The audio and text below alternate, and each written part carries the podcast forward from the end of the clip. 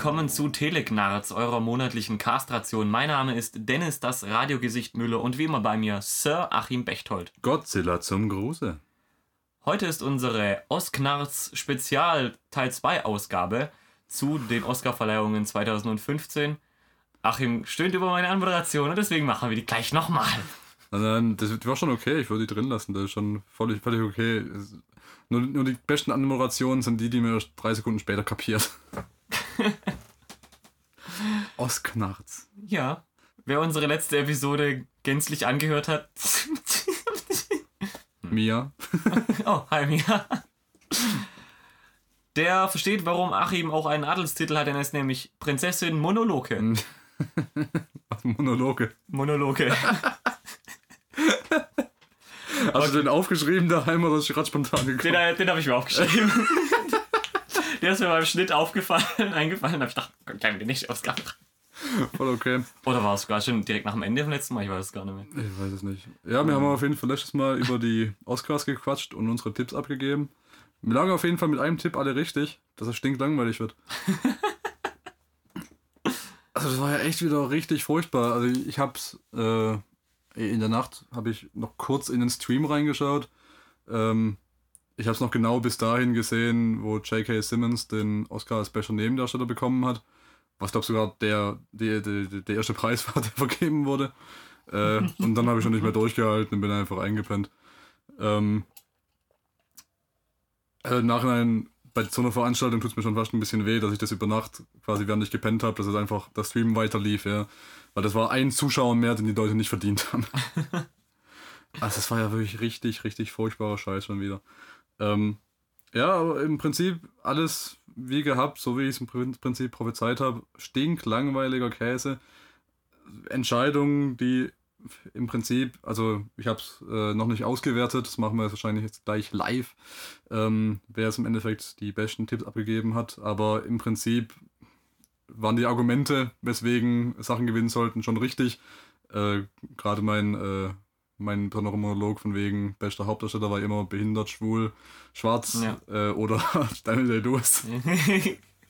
äh, also wieder bewahrheitet, das war diesmal war es eben nicht der Schwule, sondern der Behinderte, der gewonnen hat. Damit lag ich richtig, das weiß ich. Ja, das ah. habe ich auch, äh, ja, aber war im Prinzip eine 50-50. Und ich habe das angehört und äh, im, im O-Ton klang das noch nach dem Motto, dass du sagst, ah, der Behinderte gewinnt. Und ich sage, gut, du sagst der Behinderte, dann sage ich äh, der Schwule. Ja. ja so. Einfach damit spannend bleibt. Ja.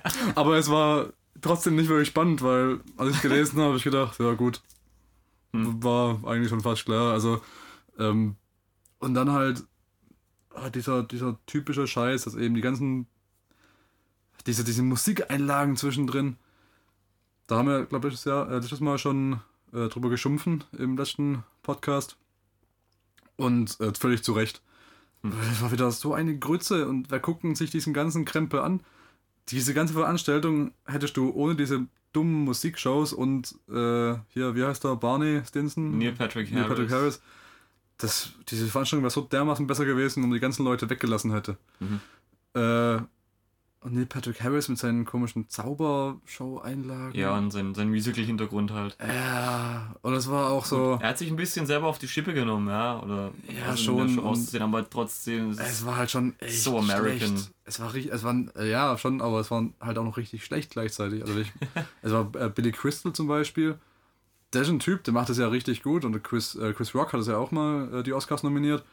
Und das sind halt Typen, die können das einfach, dahin zu stehen und einfach reden, ohne ein Skript zu haben. Ja. Sind, weil sie halt diesen, also zumindest Chris Rock ja. hat halt diesen, diesen Stand-Up-Comedy-Hintergrund. Ja.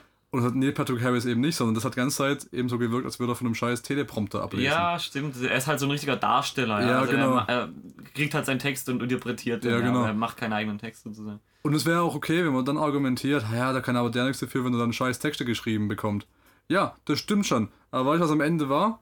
Am Ende stand der als äh, Writer in den Credits drin. Das heißt, der war mitverantwortlich für seinen Content, den er geschrieben hat. Mhm. Und entweder nimmst ihm dann diese Macht, dass er, dass er nicht seinen eigenen Scheiß schreibt, weil scheinbar funktioniert es ja nicht. Oder du stellst eben jemand hinter, der kein Skript braucht, weil so funktioniert es ja ganz offensichtlich nicht. Ja. Ah.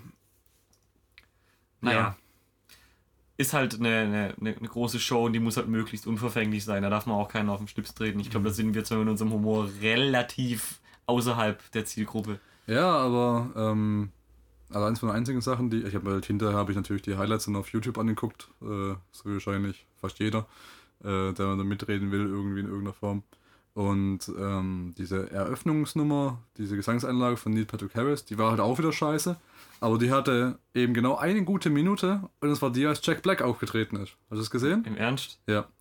Da, da gab es so eine, äh, die, die, Gesangseinlage von Neil Patrick Harris und da war noch irgendeine Frau dabei, die ich nicht kannte. Ja, das war eine von den Nebendarstellerinnen ja, nominierten, glaube ich. Genau, und die hat, äh, die haben halt zusammen so ein Duett gesungen, also die ist irgendwann mit eingestiegen oder alleine angefangen und im Prinzip äh, das, das Lied hieß Moving Pictures und es ging halt darum, wie toll Filme sind und ja. dass sie uns alle berühren und super und geil und alles drum und dran. Ja, und dann Jack und, Black hat dagegen gewettert, ne? Und Jack Black ist dann irgendwann aufgestanden und es war halt inszeniert, also es war jetzt, Natürlich. Es, es war äh, nicht spontan, aber ähm, auf einmal steht halt Jack Black auf und hockt in seinem Stuhl und schreit einfach nur Stop! Und äh, unterbricht dann diese Gesangseinlage und geht halt hoch und ähm, hat so einen einminütigen ähm, Solo-Gesangspart, wo er dann drüber singt, dass es alles total verlogen wäre und dass die ganzen reichen Schnösel übers herkommen, um sich selber abzufeiern. Mhm. Und äh, irgendwann wird dann dem seine, seine, seine, seine, seine Solo-Einlage dann unterbrochen von Neil Patrick Harris, der dann zwischen singt, hey, hey, schon okay, aber darum geht's heute nicht. Heute geht's einfach nur ums äh, so Schneewittchenmäßige Filme feiern mhm, und mhm. heute gucken wir zurück in die Zukunft an, während die Vögelchen von äh, Schneewittchen und die sieben Zwerge uns das Kleidchen hochheben und ja, äh, so die Disney-Fantasie, ja. äh, die da ein bisschen dargestellt wird. Und es war eine super Einlage, weil der hat halt so ein bisschen ausgesprochen, was sowieso jeder denkt, aber er hat er ist eben Jack Black und er ist halt bekannt dafür, dass er sowas macht, ohne halt so ein Außenseiter in Hollywood zu sein. Und da habe ich mir gedacht, stell doch so jemand wie Jack Black auf die Scheißbühne. Das wird nicht funktionieren, ganz ehrlich. Ich mag Jack Black eigentlich, aber selbst, selbst ich könnte nicht zwei, drei, vier, 18 Stunden lang zuhören. Ich, ja, so lange ist ja noch nicht. Also wirklich. Jack Black ist halt jemand, bei dem ich das Gefühl habe, also A kann er halt auch singen. Und es wäre halt nicht so dieses, dieses balladenmäßig langweilige, wie es jetzt schon wieder war und halt jedes Scheiß mal ist, sondern es wäre halt ein bisschen was Rockiges. Und er ist halt jemand, der es auch spontan kann, weil Jack Black hat einfach diesen Comedy-Hintergrund, dass er einfach so, ja, er, kann einfach seine eigenen Inhalte generieren, so on the spot. Ja, aber wenn er spontan ist, dann flucht er wie ein Rohspatz. Und das kann das natürlich, das kann natürlich nicht im, im, amerikanischen Fernsehen ausgestrahlt werden. Ja. Also ich muss sagen, zur Relativierung, Neil Patrick Harris kann schon auch super singen, ja. Also mhm. diese Musical-Darsteller sind eigentlich so ziemlich die Tiere, was, was ja. künstlerische Darstellung angeht, ja, weil die machen halt wirklich alles und das müssen sie auch noch gut machen.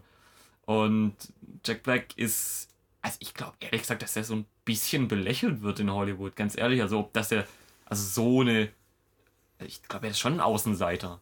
Also, hm, also würde ich nicht, also er ist insofern ein Außenseiter, als dass er natürlich jetzt keine, äh, keine große Rolle spielt in, in dem Sinne.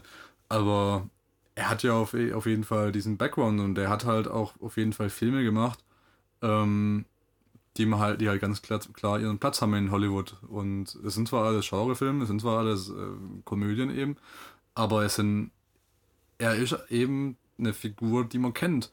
Äh, sei es durch Tenacious D, aber sei es eben auch durch äh, Sachen wie Tropic Thunder, wo er. Äh, Spitzenfilm. Ja, super geiler Film. Und äh, wo sich natürlich auch ein Stück weit selber parodiert. Ähm, beziehungsweise, ja, Tropic Thunder parodiert natürlich jeweils die unterschiedlichen Genres ja. und parodiert natürlich auch hauptsächlich so jemand wie Eddie Murphy, ähm, der halt ja. auch so seine Höhepunkte in seinem Fall Fatis hatte. Ja, äh, genau. Im Prinzip ist es Eddie Murphy. Ja. Aber er tut es dann halt trotzdem auf eine Art und Weise, die ihn halt als Comedy-Darsteller schon ein bisschen hervorhebt, weil die meisten Comedy-Darsteller aus den letzten 15 Jahren, die da hochgekommen sind, und da schließe ich dann so Leute wie Jim Carrey schon mal mit aus, weil das war eigentlich so Mitte der 90er, wo der groß war. Mhm. Das sind halt so Sachen, so, so Leute wie äh, Will Ferrell, die halt durch so einen schrägen Humor äh, bekannt werden. Also so, ein, so einen kompletten Außenseiter, durchgedrehten Humor und der auch Charaktere spielt, die einfach nicht mehr alle Tassen im Schrank haben. also was ich im, im besten Sinne positiv meine in dem Fall. Aber ähm, es ist eben eine andere Kategorie, weil Jack Black ist einer der wenigen, der es geschafft hat, eben in Anführungszeichen teilweise normale Charaktere zu spielen und damit gute Komödien zu produzieren. Und damit, äh, die auch für den Mainstream geeignet sind, weil da gucke ich gerade sowas an wie School of Rock, mhm. ähm, wo er einen normalen Typen gespielt hat. Und das hat als Komödie, also als Liebes-Romanzen-Komödien-Dingens irgendwie Oh. funktioniert. Also den, Film kennt Ja, man heutzutage. ist es eigentlich gar nicht. Es ist halt diese Ja, Follow Your Dream Geschichte. Ja, schon, aber ich, ja, da gibt es auch so ein. Das waren auch alle Jack Black-Filme vom Anfang an auch so schwer verliebt schwer und so weiter, dass ja. die immer so einen, so einen heavy Anteil an äh, so, so, so Ja, und haben. ähm, wie ist diese andere mit, mit Jude Law noch, wo es um diese zwei Paare geht? Ah, Ich weiß nicht mehr. Weiß ich Wobei ich aber nicht sagen muss, ich finde Jack Black, der spielt eigentlich nie so wirklich normale Typen. Aus meiner Sicht, weil er eigentlich nie wirklich spielt und er selber nicht normal ist und ergo kann Ja. er keine normalen Typen spielen, weil er nicht Also, Schauspieler ist. er ist halt ein bisschen überdreht einfach. Aber es ist trotzdem eine völlig andere Kategorie wie Will Ferrell. Und also überleg mal, wenn du den Charakter von Jack Black aus School of Rock äh, und den Ricky Bobby König, der Rennfahrer, und Will Ferrell als äh, hier Host von dieser, wie heißt, dies, wie heißt der Film? Anchorman? Anchorman, ja. Du die zusammen in einem Raum steckst, ja, nach 10 Minuten sagt Jack Black, alter Schwede, sind das für Verrückte?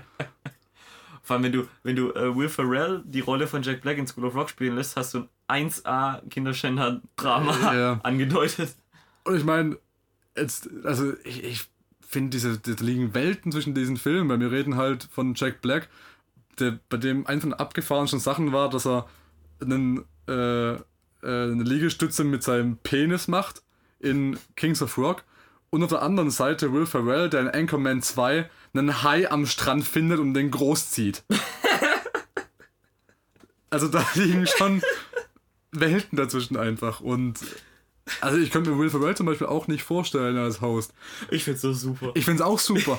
aber das hätte einfach was von, ah, wie soll ich sagen, so ein bisschen, wie, das, wie heißt der Typ, der Borat und Ali und so weiter gespielt hat? ähm, Sascha Baron Cohen. Ja, genau. Als würde der das halt machen, ja. Mhm. Der sich halt dann hinstellt und einfach eine Rolle spielt, weil Will Ferrell, der, der ist ja nicht dieser Typ. Aber diese Kunstfigur Will Ferrell, die er erschaffen hat, funktioniert super für diese Komödie. Aber die hängen auch alle zusammen, Mhm. deswegen. Ähm, da fehlt einfach das Authentische dahinter. Aber bei Jack Black habe ich eben das Gefühl, dass es authentisch ist. Und Okay. das ist der Unterschied, in meinen Augen.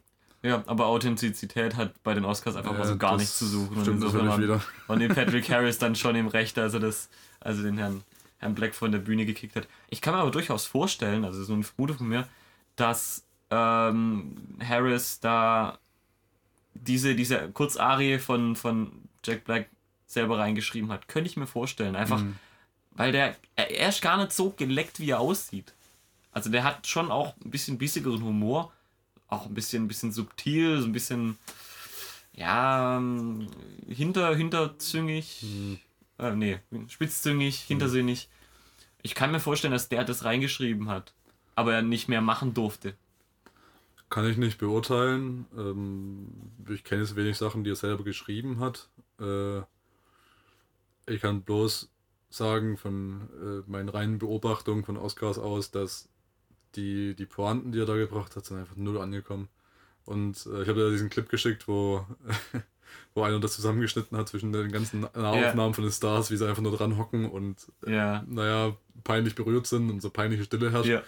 in diesen Everything is Awesome Song rein. Und ich meine, dieser Content, der kommt ja irgendwo her, ja. Bei Ja. so einer langen Veranstaltung sollte es, kann es zu solchen Pausen kommen, aber es sollte nicht so viele Pausen geben, dass es da genug Material gibt, um ein ganzes Musikvideo Hm. mit voll zu stopfen. Ja. Ja, das stimmt. Ist halt auch eine schwierige Aufgabe. ja. Aber nochmal zu Harris kurz, du musst mal, ähm, auch wenn es dein Anspruch wirklich stark unterfliegt, ähm, Harold und Kumar, Kenn die ich, Filme ja. Ähm, da gibt es so, so ein paar, also einen Film, ich weiß nicht mehr welchen, den habe ich. ein Cameo von. Genau, und das, da ist schon, das ist schon ziemlicher, ziemlicher Meta-Humor Mhm. schon dahinter, weil er eigentlich sich eine Parodie von sich selber parodiert. Da. Also, Mhm. das fand ich eigentlich schon ganz nett. Ja, äh. Ich weiß es nicht. Wie die Mythbuster Also- sagen würden, plausibel. Ja. Ich weiß nicht, gab es nicht sogar einen Gag, wo ähm, es irgendwie um Gone Girl ging und dann gemeint hat, haha, in dem Film war ich.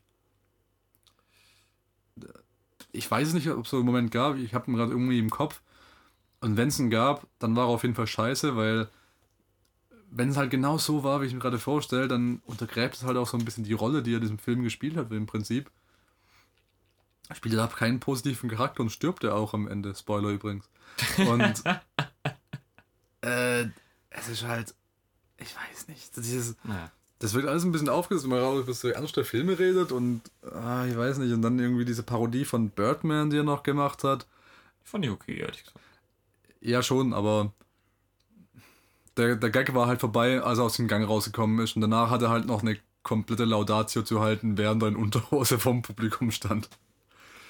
Tja. Und es und je länger man dazu geguckt hat, ich habe das Gefühl gehabt, das war so der Breaking Point für viele Leute. Weil ähm, irgendwann so in den 30 Sekunden von der Ansprache, die er gehalten hat, war wahrscheinlich so der Punkt, auch für mich vor allem, wo sich gedacht hat, okay, den Gag verstehe ich, er ist gerade angekommen. Das Problem ist, die Pointe hat er es gerade schon erzählt gehabt und jetzt steht da nur noch ein nackter Mann, ein halbnackter Mann auf der Bühne und redet. Und das ist irgendwie weird. Da kann ich auch gleich zu Kantus gehen. ja, schon. Ja. Okay. Gut, dann, ähm. Achso, was ich mir notiert hatte, da war irgendwas mit dem, mit dem Left Stormtrooper und ich hab's ehrlich gesagt nicht verstanden. Da war irgendwie in so einer Tanznummer. Ja, ja, das, das war Hashtag diese, das war diese Everything is Awesome Geschichte. Da haben sie ja quasi diesen Lego äh, also vom Lego Film, diesen, diesen Song Mhm. haben sie aufgeführt gehabt. Und das war im Prinzip genauso das, was man sich von dieser Nummer auch erwartet hatte. Da sind halt quasi alle möglichen Figuren halt rausgekommen und haben halt diesen Mhm. Song getanzt und gesungen und keine Ahnung was. Und Will Arnett kam auf die Bühne als Batman und hat äh, die, also in dem Lied hat auch Batman so eine kurze Passage, äh, wo er so irgendwie zwei Sätze singt, sowas wie äh, Dark Mask, no parents. I am a bat. sowas, also so ganz dummer Scheiß. Was aber halt dieses, also was halt vor allem innerhalb vom Kontext dieses Filmes super funktioniert, aber halt bei den Oscars auch total aus dem Zusammenhang gerissen und komisch war. Und da sind alle möglichen Leute auf die Bühne gekommen und unter anderem eben auch vier Stormtrooper. Äh, das habe ich gesehen. Ich weiß aber nicht, was mit dem linken war. Was Ja, ich habe da, ich hab da mal geschaut. Also gerade wo du mir den einen Link geschickt Mhm. hast, ähm, von, von, von irgendeinem Ausschnitt dann wieder, da war irgendwas, ja, hier, Hashtag Left Stormtrooper. Ich dachte, du weißt da Bescheid. Keine Ahnung, also den, auf den linken habe ich auch nicht geachtet. Das waren halt nur, es waren auch wirklich so drei oder vier oder fünf Sekunden, wo irgendwie ein Stormtrooper so vier Stück auf die Bühne kurz kamen und kurz eine Tanzanlage gemacht haben dann waren sie doch wieder weg. Okay. Ja, vielleicht war das auch wieder so eine, so eine gewollte Sache, wie damals mit diesem blöden Oscar-Selfie. Ja, da das war furchtbar. Wahrscheinlich wollten sie da wieder was Wo sie auch ein extra Handy dafür ausgepackt haben, oder wie war das? Ähm, Das war irgendwie, war die Geschichte so, dass diese Selfie-Aktion war von Samsung oder sowas in der Richtung. Also ich kann diese Smartphone-Hersteller eh nicht auseinanderhalten. Ich weiß, ich weiß noch genau die Firmen, die halt vor 20 Jahren populär waren, als ich angefangen habe irgendwie. Ach, 15 sind das ja, vielleicht. ja, egal. Auf jeden Fall war da die Geschichte, dass die, dass dieses, dieses Selfie irgendwie Samsung oder sowas gemacht wurde mit dem Telefon. Und äh, hochgeladen auch. Und dann steht da immer irgendwie auf Twitter dran, posted bei Samsung oder sowas in der Richtung. ja, genau, gesendet von meinem. Von meinem Galaxy S oder sowas in der Richtung. meinem ja. Und das Problem war, dann eine Stunde später hat dann die, äh, die Ellen, die das ein Selfie ja gemacht hat, Ja. hat dann quasi nochmal was getwittert auf ihrem Account und dann stand halt dran, gesendet von meinem iPhone. Wo dann halt, wo man halt gemerkt hat, okay, die hat quasi ein neues Samsung bekommen, ein neues Handy bekommen von Samsung für dieses Selfie-Ding. Und dann ist er Backstage gekommen, hat das Ding weggeschmissen und wird ihr altes iPhone genommen. also es war halt auch gesponsert auf jeden Fall, das ganze Ding. ja. Also von daher, ich weiß nicht, was mit dem Stormtrooper-Ding war. Auf jeden Fall, diese ganze Nummer war halt total übertrieben und auch viel zu lang. Und ich mag ja das Lied und ich, ich liebe ja diesen Lego- Lego-Film über alles, aber selbst die Nummer hätte, wenn die weg gewesen wäre, die hätte mir nicht gefehlt. Ja.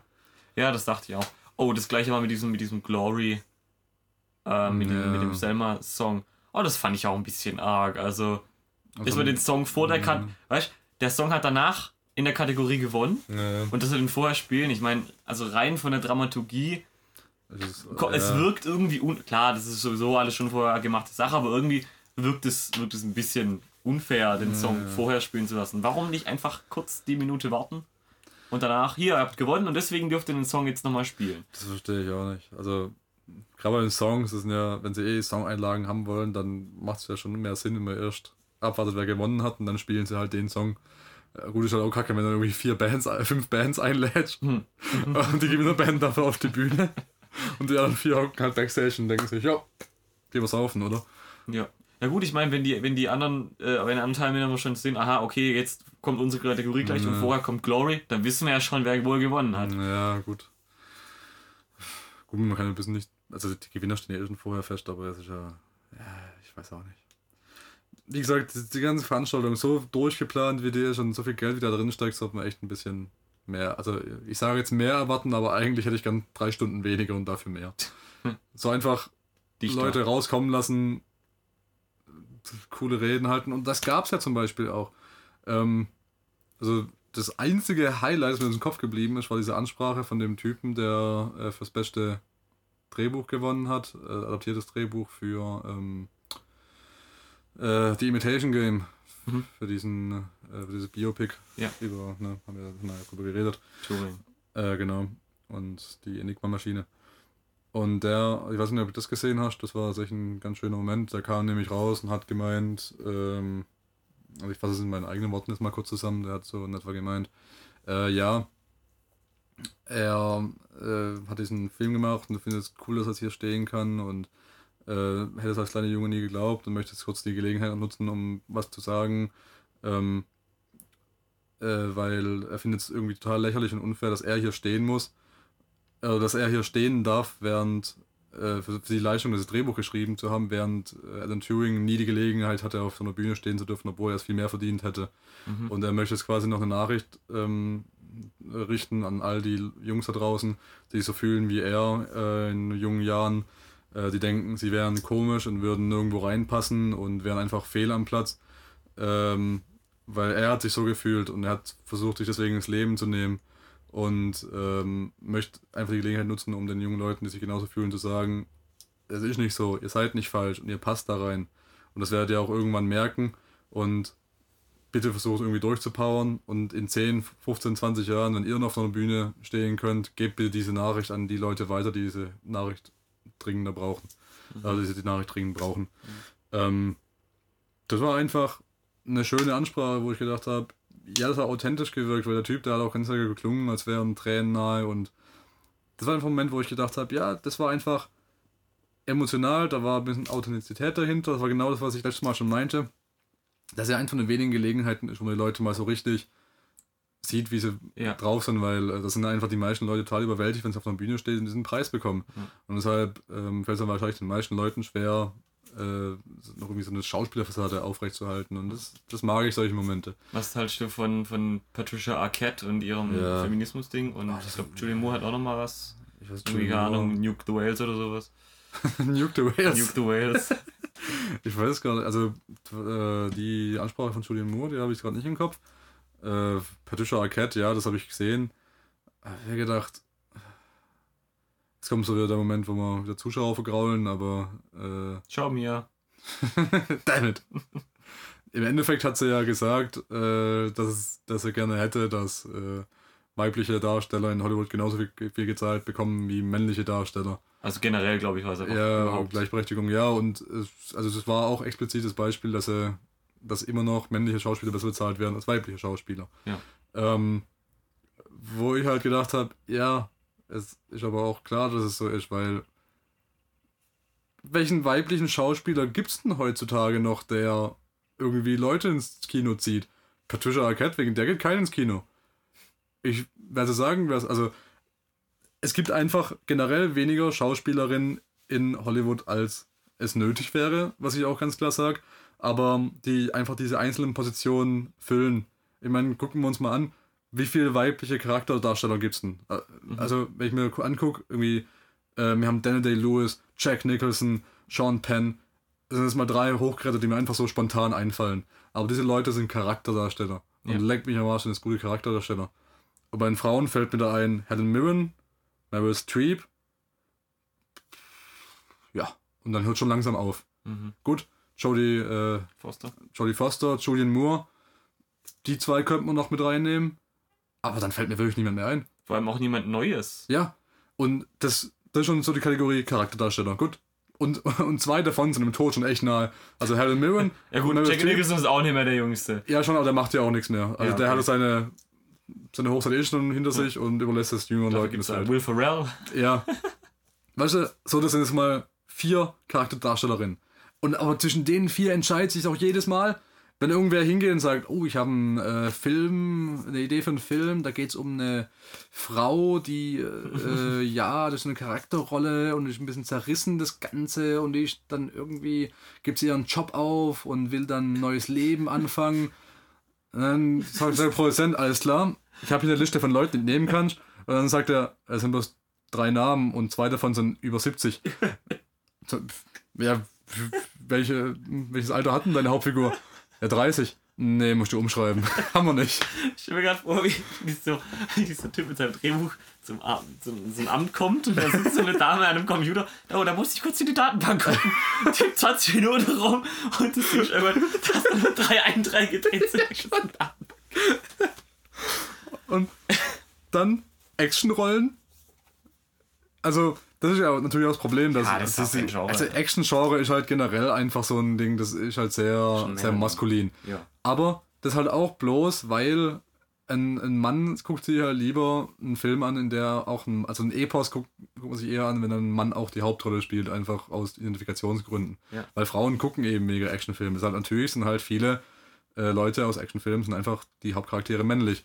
Und die weiblichen Hauptrollen, äh, die es dann eben gibt, sind halt so Sachen wie Scarlett Johansson, die halt ab und zu mal sowas macht, auch Black Widow in den ganzen Action-Marvel-Dingern hier. Ähm, dann kann man vielleicht noch die Jennifer Lawrence mitzählen, die in den X-Men-Filmen, da ist die äh, Mystique spielt in Jung. Und diese, wie heißt denn die, wo alle so toll finden und ich nicht, aus Transformers? Ach so, ach, die macht die ist auch scheiße mittlerweile. Äh, wie heißt denn? Fox, Megan Fox. Megan Fox, ja. ja. Aber die. Wo ich übrigens überhaupt nicht verstehen kann, warum die Leute schön finden. Ganz im Ernst. Ja, Die war mal, die war ja so ein, eher so ein, die war ja weniger schön, so wie Leute, äh, so, so irgendwie wie halt äh, Emma Watson oder Emma Stone irgendwie gehandelt werden, sondern die war ja eher so ein Sexsymbol.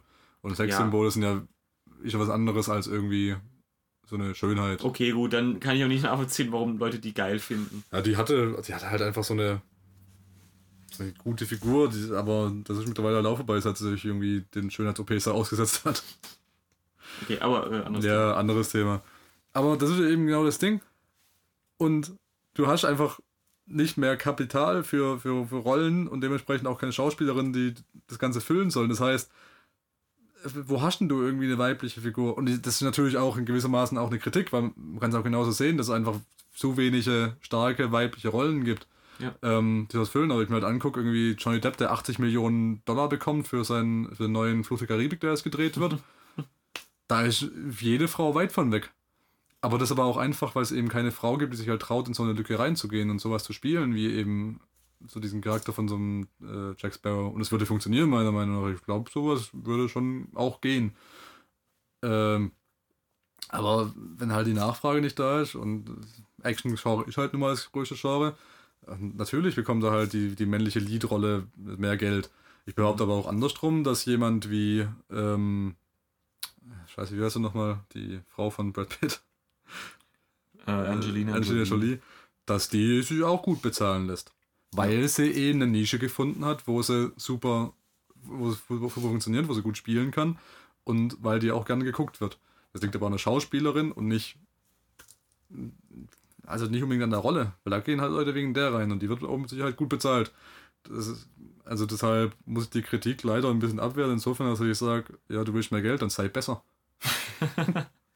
Dann, äh, oder hab bessere Rollen. Ja. Äh, was natürlich wieder das, das Problem wieder nur eine Ecke weiter nach vorne schiebt. Ja, schon, aber ich meine, wenn ich mir angucke, dass da jemand mit Patricia Arquette dran steht und das halt erzählt und äh, Meryl Streep hockt im Publikum und klatscht da äh, stehen Beifall bei der Aktion, dann denke ich mir, jo, Meryl Streep, wenn du es genauso ziehst, was, weißt du was? Mach doch deinen eigenen Film. Ich kenne andere Regisseure, die mit 88 denken, sie müssen doch mal wissen. Mhm. Ich gucke in deine Richtung, Mel Brooks. Oh, ich würde mich so freuen. Spaceballs 2 auf der Suche nach noch mehr Geld. Ja, schon. Ich hoffe sehr drauf. Lass uns doch zum Tippspiel gehen. Ja, genau, wir haben ja letztes Mal unsere Tipps alle abgegeben.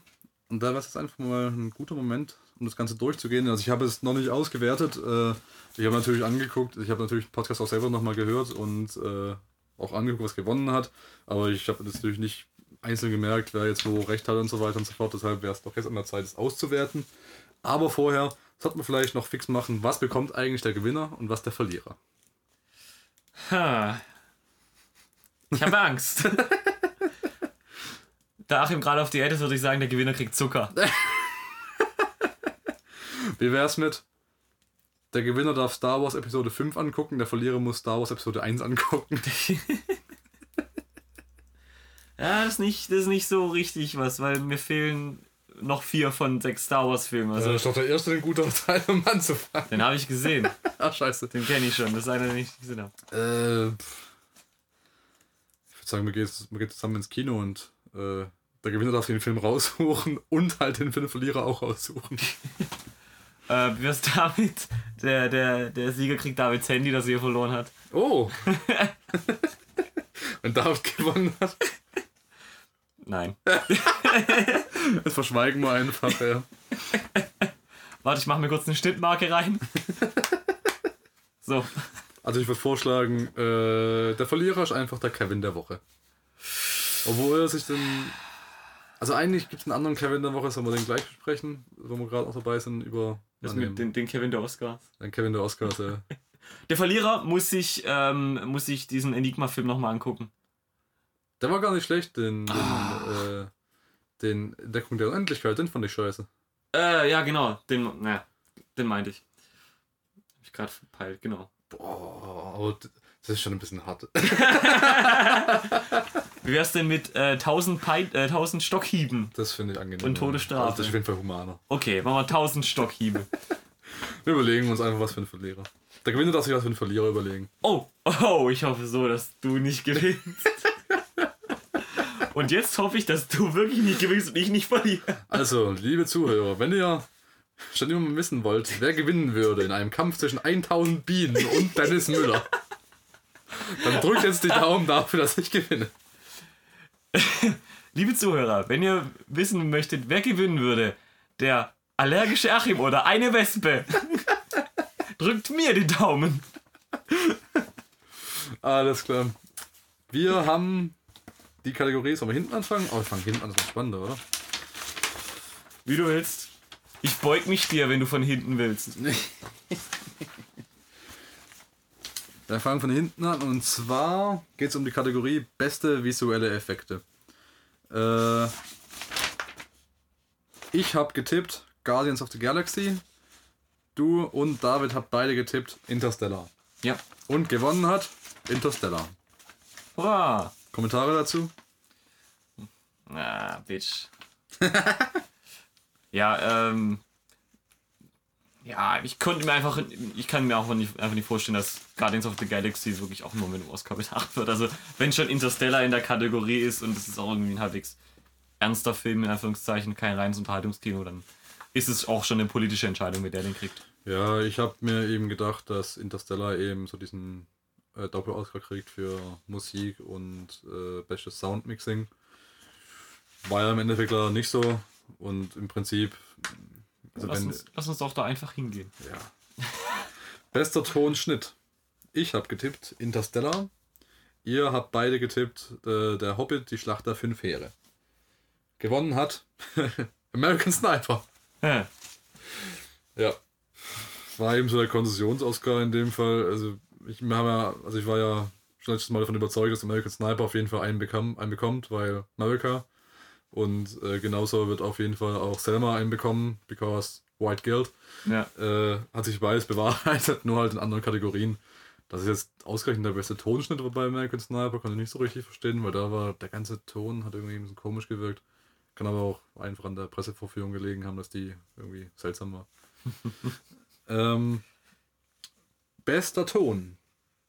Äh, ich habe getippt Whiplash, Dennis hat getippt Whiplash, David hat getippt Interstellar. Ja, den hätte ich gern bei, also den hätten wir alle gern bei Interstellar gesehen. Äh, gewonnen hat letzten Endes Whiplash. Das, wie gesagt, habe ich letztes Mal schon ausführlich erklärt, dass es das eigentlich für mich so ein Doppel-Oscar war, Ton und Tonschnitt, dass es eigentlich beides in Interstellar hätte gehen sollen, meiner Meinung nach. Mhm. Bekommen hat letzten Endes kein von beiden. äh, Schade. ja, also wirklich sehr schade, weil ich, ich habe wirklich das Gefühl, dass es beim besten Ton war wirklich so eine Entscheidung nach dem Motto, oh, Musikfilm. Musikfilm, das wird schon passen. Die müssen, die müssen sich Mühe geben. Ja, weil in dem Film geht es um Musik, also muss es auch einen guten Ton haben. Ja. Also, ach, ich hasse es wirklich, weil der Ton bei Interstellar war so scheiße gut. Ja, Der, bleibt, der ist mir jetzt noch im Kopf geblieben. Und der Ton von Whiplash, naja. Ich habe eher das Getrommel von Birdman noch im Kopf. Ja, genau. Aber das war auch wirklich einprägsam, das Getrommel von Birdman. Und das Ding bei Whiplash, also natürlich waren die Drums gut aufgenommen, aber Drums gut abnehmen, das kann jeder zweite Techniker, der schon mal ein Konzert veranstaltet hat. Hm. Also da gehört nicht viel Geschick dazu, meiner Meinung nach. Naja, egal. So viel Schuck geputzt. Auf jeden Fall gibt es jeweils einen Punkt für mich und einen Punkt für den Dennis. Äh, bester Filmsong. ich habe getippt Lego. Lost Stars aus Can a Song Save Your Life. Echt? Ne, wir haben alle gesagt, wir hätten gerne Lego. Ach so, das war Ja, es, Da genau. waren wir uns alle einig, weil, äh, wie gesagt, ich habe es ja lange und breit erklärt, dass der Film einfach super zum, Ja. äh, zum Song passt und andersrum. Äh, ich habe getippt Lost Stars aus Can a Song Save Your Life, weil den Film kennen wohl die meisten, außer mir. Dennis hat getippt Glory aus Selma. Mhm. Everything is Awesome aus Lego-Film hat der David getippt. Äh, gewonnen hat letzten Endes auch Glory aus Selma, wie wir gerade vorhin schon kurz erwähnt haben. Ja, wie gesagt, war auch hier die Sache. Ein Oscar bekommt Selma und Ich glaube, ich habe sogar in der Episode gesagt, letztes Mal wegen White Guild. ja. Ja, natürlich. Wie gesagt, irgendeinen bekommt er und das war halt letzten Endes der. Also war auch für mich hier in dem Fall nicht wirklich überraschend. Äh, Ist das vielleicht, vielleicht sogar ein bisschen rassistisch, den, den, den, dem schwarzen Film den Oscar für, die, für den Song zu geben, weil die können ja singen üben, wenn sie an der Kette hängen. Wir hätten eigentlich noch eine Zusatzkategorie tippen sollen, nämlich hätten wir ähm, tippen sollen, welcher Film wie viele Oscars bekommt. Oh. Weil ich glaube, da wäre ich hundertprozentig richtig gelegen, wenn ich mir meine Tipps hier angucke. Äh, Tja, ich habe halt bloß meine, ich habe quasi nur die, die, die, die Punkte auf die falschen Felder gelegt. so, beste Filmmusik. Wollten wir alle Interstellar sehen, haben wir auch alle Interstellar getippt. Äh, geworden ist, Moment, Grand Budapest Hotel. okay. Ja. also, der Film hat schon meiner Meinung nach auch ein paar Oscars verdient, dass es jetzt äh, ausgerechnet für die Kategorie wird. Naja, Vielleicht aber so ein Konzessions-Oscar.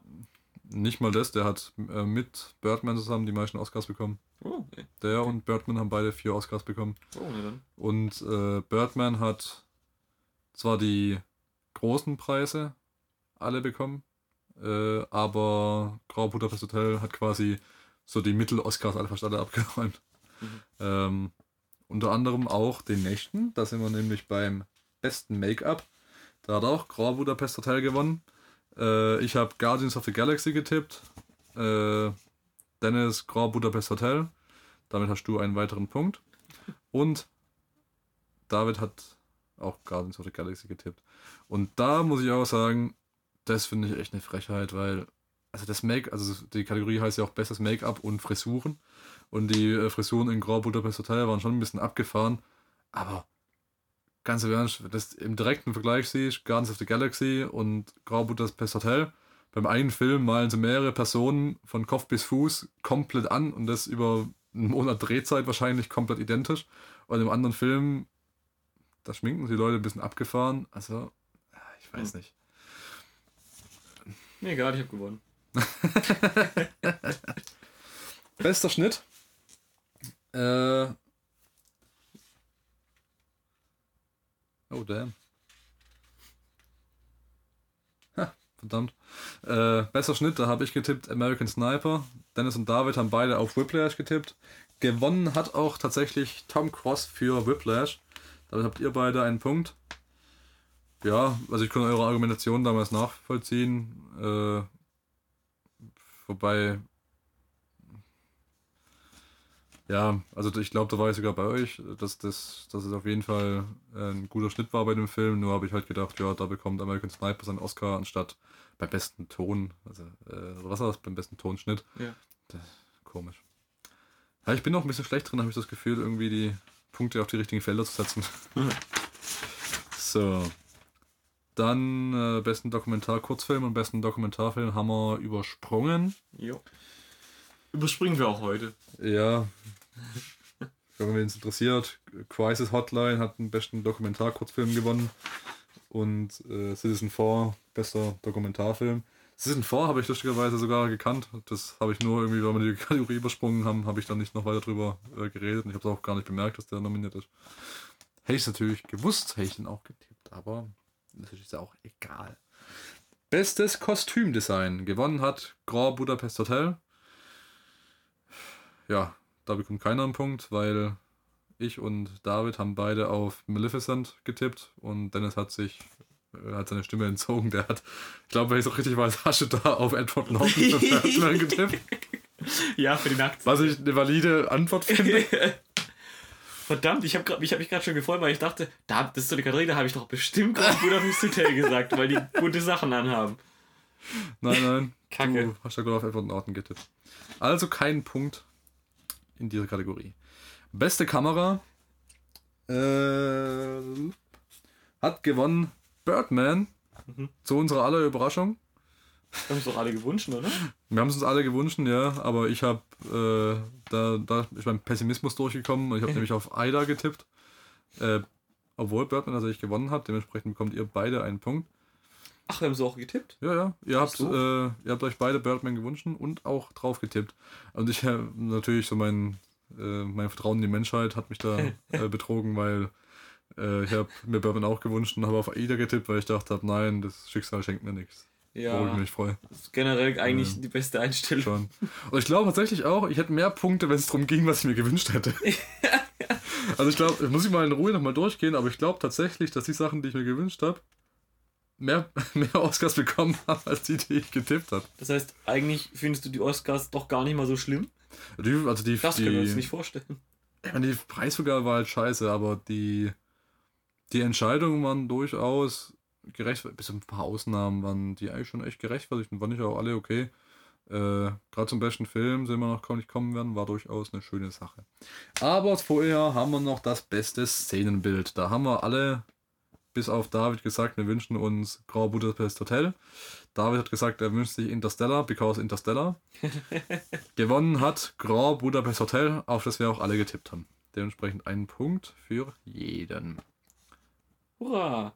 Kriegen wir jetzt auch alle eine Teilnehmerurkunde. so in etwa. Dann kommen wir zu einer Kategorie, äh, die war. Ne, halt. Die haben wir auch übersprungen. Bester Kurzfilm haben wir auch übersprungen. Ja. Auch äh, nicht gesehen.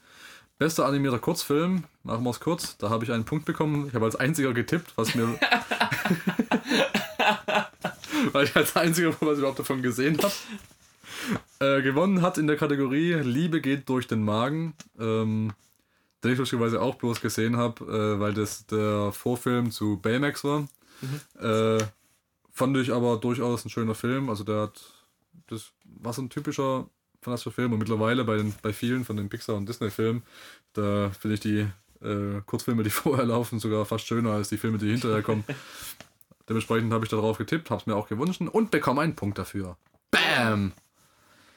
Bester fremdsprachiger Film haben wir übersprungen. Äh, bester Animationsfilm. Da habe ich beim Dennis sowohl bei den Wünschen als auch bei dem Tipp habe ich da einen Penis drin. Wobei der beim, äh, beim, beim Tipp sieht ein bisschen schöner aus, der andere sieht ein bisschen unförmig aus. Ja, ja. Da habe ich die Eichel ein bisschen besser getroffen. So. Äh, David und ich haben uns beide Drachenzähmen leicht gemacht gewünscht. Äh, beziehungsweise ich habe mir eigentlich einen Lego-Film gewünscht, aber da stand nicht zur Auswahl. äh, getippt habe ich auf die Box-Trolls. Da, David hat getippt auf Drachenzähmen leicht gemacht 2. Äh, gewonnen hat letzten Endes Baymax. Was ich auch eine furchtbare Entscheidung finde, die wahrscheinlich auch bloß deshalb getroffen wurde, weil es der aktuellste Film ist. Mhm. Und ich habe das Gefühl, so, ja, da gehen halt die Eltern. Also, ach, das regt mich auf, weil der Film war jetzt nicht schlecht, aber auch nicht übermäßig gut. Ich habe nur das Gefühl, dass die ganzen Eltern, die in der Academy sind, halt mit ihren Kindern die ganzen Kinderfilme halt angucken, so zwangsläufig. Und da erinnern sie sich am ehesten noch an den, den sie halt als letztes gesehen haben. Und das war Baymax. Oh, muss ich mir jetzt nochmal. Ach, ach nö, was war der letzte? ja, so etwa. Ja, also wirklich, das finde ich die größte Frechheit dieses Jahr, dass da Lego-Film komplett übergangen wurde. Mehr Lego nach Hollywood. Bestes adaptiertes Drehbuch. Ähm, das war diese, es kommen die zwei Turing, ja. Drehbuchkategorien, wo äh, diese Kontroverse, wo wir letztes Mal schon kurz drüber geredet haben, war, dass Foxcatcher fürs beste Originaldrehbuch nominiert ist, anstatt fürs beste adaptierte Drehbuch. Quatsch. Ja, schon. Gewonnen hat beim besten adaptierten Drehbuch die Imitation Game. Da hat keiner drauf getippt. Wollte auch keiner haben. Dennis hat auf Foxcatcher getippt. er hat, hat sich gewünscht, der gar nicht nominiert war. äh, David und ich haben uns beide Inherent Vice gewünscht. Getippt haben äh, sowohl Dennis als auch David auf die Entdeckung der Unendlichkeit. Und ich habe auf American Sniper getippt, because America. Ja. Äh, geht damit keinen Punkt, bin aber auch nicht unzufrieden damit, dass ich da keinen Punkt kriege, weil ich gedacht habe, ja, im Nachhinein war es, hat es durchaus äh, zur besten Rede des Abends geführt, von daher zufrieden damit. Bestes Originaldrehbuch. Äh, Dennis hat sich Birdman gewünscht, Achim und David haben sich beide Nightcrawler gewünscht. Getippt habe ich und David auf Birdman, Dennis auf Nightcrawler. Jetzt im Ernst? ja. Achso, stimmt, ja, da war einfach noch nichts Auswahl. Verrückte Welt. Finde ich eigentlich ganz nett, dass da äh, ja, die Mehrheit gewinnt. Also es, es war dann war Birdman, ne? Ja, Birdman hat auch letzten Endes das beste Originaldrehbuch gewonnen. Was ich auch eine fantastische Entscheidung finde. Also, Scheiße, Mann. ich, vielleicht soll ich es nochmal ein bisschen klarstellen. Ich finde die Entscheidung, die die Academy. Also, es überrascht mich teilweise, was da für Entscheidungen kommen sind. Es überrascht mich, dass die Academy die Entscheidung trifft. Insofern, als dass ich nicht davon überrascht bin, dass diese Filme einen Oscar bekommen, weil die haben es durchaus verdient. Es überrascht mich bloß, dass eine Institution wie die Academy dazu in der Lage ist, so eine Entscheidung zu treffen. äh, beste Nebendarstellerin. Ähm, David hat auf Laura Dern getippt. Ha, da habe ich ihn schön von der auf die falsche Fährte gebracht. und habe ihm die Rolle schmackhaft gemacht, der große Trip. Äh, äh, Dennis und ich haben sich Emma Stone aus Birdman gewünscht, einfach, dass Birdman mehr Oscars bekommt. Und ich, weil ich Emma Stone tatsächlich auch ganz nett finde. Äh, getippt haben wir alle auf Meryl Streep Into the Woods, because Meryl Streep. ja, Meryl Streep ist eigentlich eine sichere Wette. Hat Ja. uns diesmal tatsächlich im Stich gelassen, weil Patricia Arquette den Oscar bekommen hat. Sind wir auch gerade schon drauf eingegangen. Ja, Patricia Arquette halt. Feministen.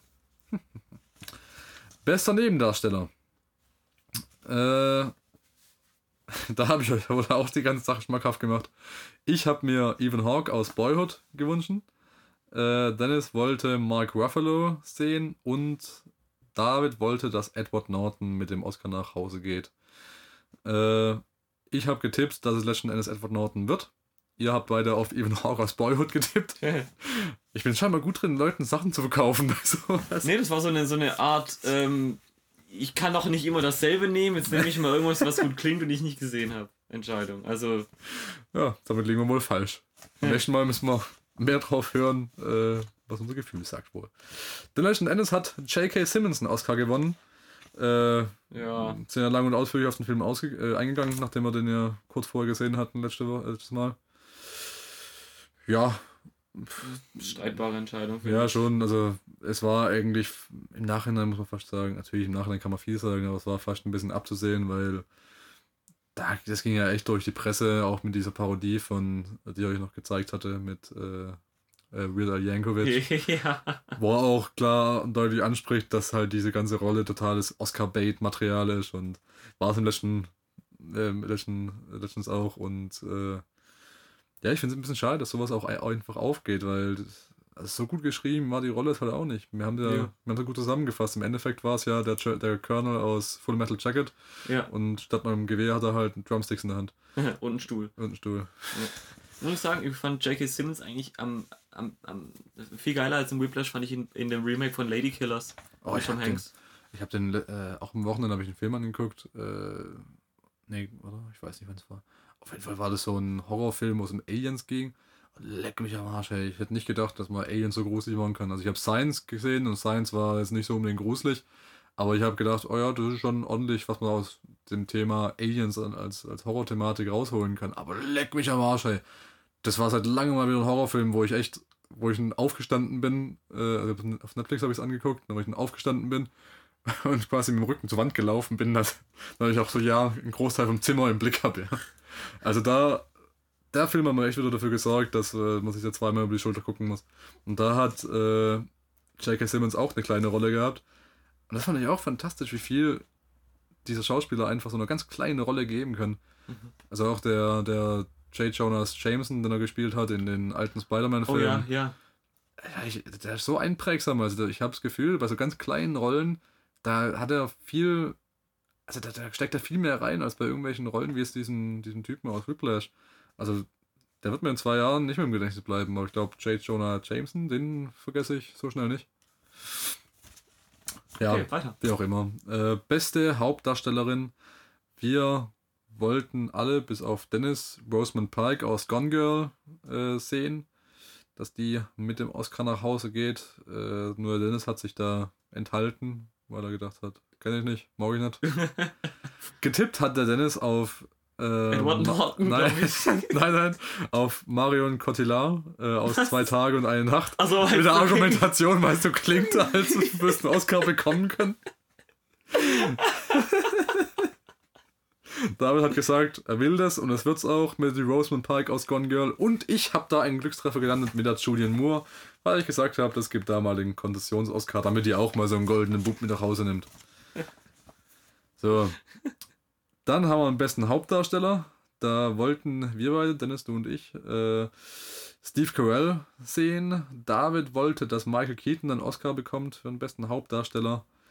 Getippt haben wir, also ich, auf äh, Benedict Cumberbatch für die Imitation Game, weil ich gedacht habe, ja, der muss auch einen Oscar kriegen. Ja. Ähm, ich glaube, da ist jetzt gerade zum zweiten Mal schon nominiert worden, der Benedict Cumberbatch, und das ist echt ordentlich dafür, dass der eigentlich erst seit Sherlock so auch ja, größere ja. Filmrollen annimmt. Äh, David hat getippt auf Steve Carell aus Foxcatcher. Und du hast da den, den Treffer gelandet mit Eddie Redmayne für die Entdeckung der Unendlichkeit.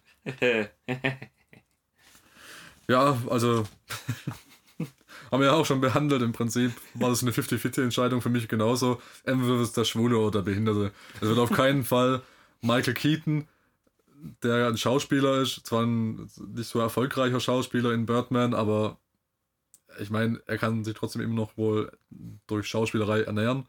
Äh, dementsprechend keine besonders äh, tragische oder äh, in irgendeiner Form naja, behinderte, schwule, schwarze oder. oder Daniel Day-Lewis. Figur, genau. Bradley Cooper erst recht nicht als äh, kräftiger junger Mann, der im Irakkrieg kämpft. Mit Bartwuchs. Und Steve Carell wäre vielleicht noch eine Entscheidung gewesen. Also konnte, deshalb im Prinzip die drei Rollen, die es hätten werden können, haben auch alle abgedeckt gehabt. Im Endeffekt hat Dennis jetzt bekommen für Eddie Redmayne. Der auch, also ohne Scheiß, diese Ansprache von dem, hast du die gesehen? Der kam im Prinzip auf die Bühne ja, und hat rumgewackelt wie, ja. wie so ein Wackelkopf. Wie Knufensa. Ja, der ohne Knofenza ist ein gutes Beispiel. Leck mich am Arsch. Jetzt fällt es mir wie Schuppen von den Augen. Und hat irgendwie so eine Frau gedankt, mit der er sich jetzt irgendwie neu verheiratet hat. Und yeah. keine Ahnung, das, oh, das war ganz komisch. Ähm, da wünscht man sich so, dass doch noch ein bisschen, dass der in der Wirklichkeit auch so gelähmt wäre, dass er nicht so viel reden kann. Ich dachte jetzt kurz wieder, Beste dass, dass Bradley Cooper wirklich Sniper wäre. Ja, damit könnte das ja auch anrichten bei dem, muss man den richtigen Punkt treffen. Beste Regie. Äh, gewünscht haben wir uns alle den Alejandro González Iñárritu für Birdman. Ich habe getippt, dass es auch wird. Äh, Dennis hat getippt auf Richard Linklater, nachdem ich ihm das mit Boyhood verkauft habe. Was ich auch, also das überrascht mich auch am meisten, dass der einen Oscar bekommt und nicht Richard Linklater. Weil das war für mich so das Ding, das, das bekommt Boyhood. Ja, das Einfach weil. Pessimismusentscheidung. Ja, weil einfach diese Argumentation, ja, der hat zwölf Jahre an dem Film gearbeitet. Ja. Damit verkaufst du eigentlich jedem diesen, ja. diese Kategorie, ja.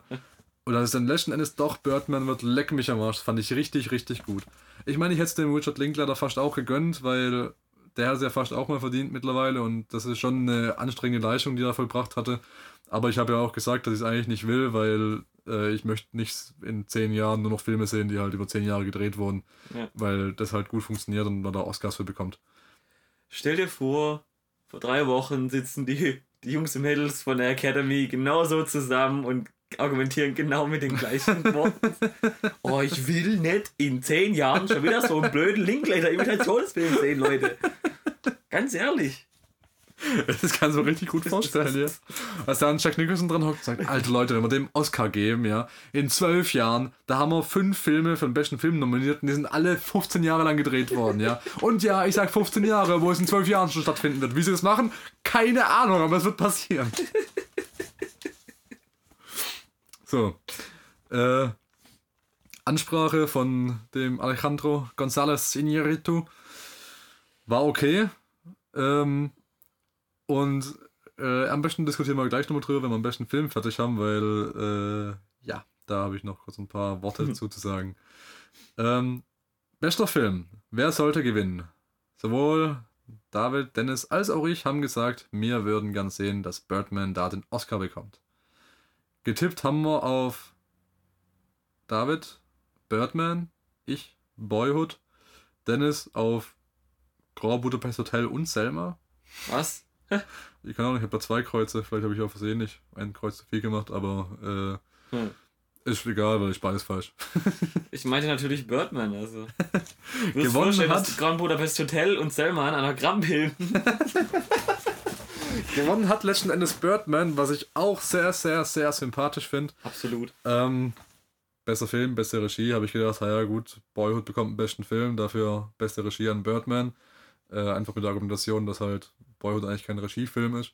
Wahrscheinlich war das auch genau so ein Ding, dass sich da die Stimmen geteilt haben, weil die Leute sich nicht sicher waren, ob sie bei Boyhood das beste Regie oder bester Film wählen sollen Ah. für diese 12-Jahres-Aktion. Dadurch sind die Stimmen in zwei Lager geteilt worden. Und hat uns gewonnen. Genau. Also behaupte ich es einfach mal so. Klingt plausibel. Äh, wobei das nicht erklären würde, dass Birdman in beiden Kategorien trotzdem besser ist. Ist ja auch egal. Auf jeden Fall ähm, finde ich es schön, dass Birdman den Doppel-Oscar bekommen hat. Mich hat es dann nur gewundert, dass dieser Alejandro González Iñárritu scheinbar nicht so clever ist, wie ich mir gedacht habe, weil diese Regieansprache, die war okay, die war, war eine typische Ansprache für Hollywood, das hat ein paar Takte gesagt und dann war gut. Und dann kam der beim besten Film nochmal auf die Bühne und auf einmal hat er mehr Zeit gehabt und ich habe das Gefühl gehabt, scheiße, der hat keine Ahnung, was er da tut. Hm. Weil der hat nach, nach einer guten halben Minute hat er einfach nichts mehr zu sagen gehabt. Gar nichts. Also nach einer, der hat noch irgendwie gemeint, ja, also meiner Frau habe ich ja schon gedankt, als ich gerade vorhin schon mal hier oben war, äh, ja gut, den Mitarbeitern habe ich auch schon alle gedankt und ja, vielleicht ist noch äh, äh, an der Zeit zu sagen, dass ich es irgendwie gut fände, wenn man irgendwie äh, außen als Menschen betrachtet und mal irgendwie diese ganze Grenzgeschichte nochmal überdenkt und ja, Absurd. also hat sich so ein bisschen stark gemacht für seine mexikanische Heimat. Äh, also im Prinzip das gleiche wie der Feminismus-Ding von der Patricia Arquette, nur halt in. Äh, Nur auf Spanisch. Nur auf Spanisch, genau. Das kommt mir doch Spanisch. Und hat da kurz noch zwei, drei Sätze drüber gesagt. Also ist nicht, auch nicht wirklich ins Detail gegangen. Ich habe es auch das Gefühl gehabt, er, er hat erwartet, dass er jeden Moment von der Bühne gezogen wird, wie Ja. bei den Looney Tunes mit so einem langen Haken. äh, und es ging dann so weit, dass er irgendwann tatsächlich nichts mehr zu sagen hatte. Und es ging immer weiter und immer weiter. Und ich habe gedacht, boah, ist das peinlich. Und dann hat er irgendwie sich noch umgedreht und hat gemeint, ja, hat einer von euch noch was zu sagen? und dann kam noch einer angerannt, ich glaube, einer von den Autoren, die mitgeschrieben haben, der gemeint hat, ja, er wollte sich auch noch kurz bei meiner Fam ich wollte mich auch noch kurz bei meiner Familie bedanken und besonders bei meiner Frau. Okay. Und dann hat er gedacht, dieser Regisseur gedacht, es kommt doch was, aber dann dreht er sich einfach um und geht weg, der andere. Und dann steht er vom, äh, vom Mikrofon so, oh, das war's. Äh, pff, ja, hey, Michael Keaton, komm noch mal kurz rüber und sag du noch was. Und Michael Keaton hatte so einen kurzen Schockmoment gehabt, so, was, warum soll ich das sagen? Ist, oh, scheiße, das muss ich sagen. Dann ist er hingegangen und dann habe ich so richtig den Moment in seinen Augen beobachten können, wie es umspringt von, ähm, ich muss jetzt was sagen und er überlegt sich irgendwas Authentisches, wo wo sich bedanken kann, zu, okay, ich spiele jetzt kurz was vor, das mich möglichst sympathisch wirken lässt. Und dann gab es so richtig einen Moment, wo es klack gemacht hat und auf einmal sagt er, hey, look, it's great to be here, we're all friends, we're having a good time and uh, yeah, thanks for everything. Und einfach so irgendwie die Arme so hochgehalten, und so mitten im Satz auch unterbrochen und so, ja, wird sich bedanken bei, ja, und das haben wir auch, da haben wir uns schon bedankt und hey, Leute, Ist doch was, ist doch cool hier, wir sind hier zusammen und spaßige Zeit und alles super und geil und ich will Michael Keaton. Bitch. Ja, und das war so gespielt und da habe ich gedacht, oh. Kein Wunder, dass er keinen Oscar gekriegt hat Ja. für seine Hauptrolle. Und weißt du, das ging, glaube ich, drei Minuten, diese scheiß Ansprache. Und um das zu zeigen, zeigen sie so jemand wie Steve Martin nicht, der einen Ehren-Oscar bekommt. so, das ist im Prinzip äh, mein Schlusswort, das ich da noch habe. Sollen wir auch schon durchzählen, wer jetzt wie viele Punkte hat? Ja, bitte. Äh, wie machen wir es am besten? Soll ich dir. Sollen wir kurz zusammenzählen? Ich zähle es einmal kurz zusammen. Und Ja. du musst kurz was Unterhaltsames sagen oder wir machen hier eine Überblendung rein. Du, also. Wir werden sehen. So, David hat 1, 2, 3, 4, 5, 6 Punkte für David. 1, 2, 3, David, 6 points. 6, David, 7, 6 points.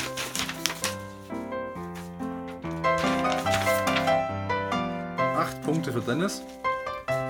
Dennis, 8 points. Denis, ähm, äh, octa point. Was heißt nochmal 8 auf Französisch? Das interessiert doch niemand. Richtig.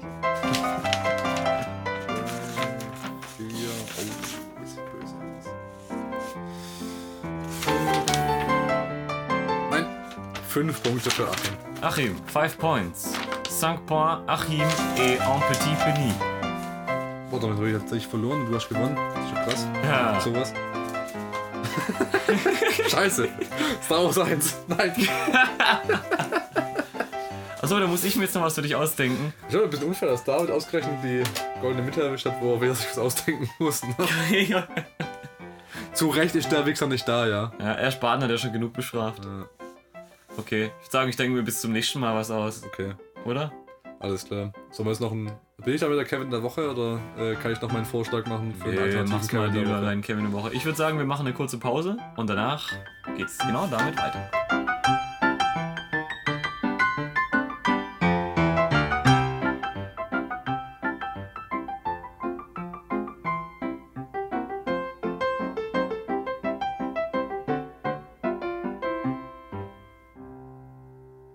Sind wir wieder und wir schließen gleich mit einer meiner Lieblingskategorien an, dem Kevin der Woche. Der Kevin der Woche. Ja, der Kevin der Woche und ähm, diesmal habe ich mich kaum vorbereitet, weil äh, im Prinzip wissen wir da beide schon Bescheid, wer der Kevin der Woche wird und es ist auch ganz schön passend zum Thema Oscars, denn es vergeht keine Oscar-Veranstaltung, ohne dass auch ein neuer Kevin der Woche geboren wird.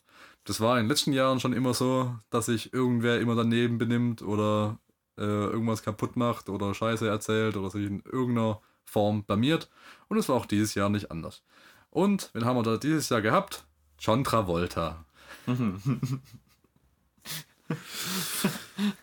Dennis, erzähl doch einfach mal, was, was John Travolta da angestellt hat. Ich weiß es nicht. das weiß Ich habe keine Ahnung, was das sollte.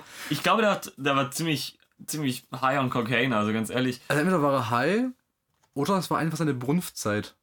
Also ich, ich weiß nicht, vielleicht hat einfach so Hier ein... sehen wir den wilden Travolta in der Wunftzeit. Ich weiß nicht, kann, vielleicht kann es einfach sein, dass so im Leben eines John Travoltas irgendwann einfach mal so, wie bei Frauen irgendwann die Hitzewallungen anfangen, dass so bei John Travoltas irgendwann so die Brunftzeit anfängt. Und es war total peinlich, weil der hat einfach willkürlich versucht, irgendwie Frauen abzuknutschen. Das hat er teilweise einfach getan. Ähm, also ich, da gab's, gibt's ein Bild, was auch das ganze Internet wieder geht, äh, mit Scarlett Johansson und äh, diese ganzen Weiber, die bekommen ja quasi immer diese Dresses ausgeliehen oder geschenkt sogar Mhm. und müssen da ja dafür quasi auf dem roten Teppich äh, schließen halt dies ab, dass sie da kurz stehen bleiben, dass sie die Fotografen halt die immer ablichten in ihren tollen, aus, abgefahrenen äh, Kleidern. Ja. Und da stand halt die Scarlett Johansson rum und hat halt äh, verrucht in die Kamera geguckt äh, und dann kam der John Travolta vorbei und ist quasi hinter ihr vorbeigekommen. Aber anstatt hinter ihr vorbei zu laufen, ist er einfach stehen geblieben, hat sie quasi mit dem rechten Arm äh, am Bauch gepackt und ihr von, von der Seite hinten irgendwie über die Schulter einen Knutsch auf die Backe aufgedrückt. So irgendwie ungefragt, ist einfach stehen geblieben, hat es gemacht und ist dann weitergelaufen. Und das war schon komisch, ja. Und dann ging es auf der Bühne noch weiter, weil dann haben wir eine Laudatio gehalten mit irgendwem zusammen. Ich weiß gerade den Namen nicht auswendig. Ich weiß noch nicht, wofür die Laudatio war. Ich habe aber Bilder gesehen, wo sich dann gegenseitig angeguckt haben und sie haben irgendwie einen auf Grease gemacht. Ja, genau, die richtig war sehe. irgendwie so verkleidet. Ja, ja, und haben dann halt so einen auf. äh, Wahrscheinlich haben sie auf Grease oder sowas. Ja, ja, das war in die Richtung. Ja, und Ich weiß nicht, hat er irgendwie Gesicht rumgedatscht. Ja, und genau, und dann haben sie sich an der, an der Hand gehalten und irgendwie so die Situation war, dass sie ausgesehen haben, als würden sie sich gegenseitig ansingen.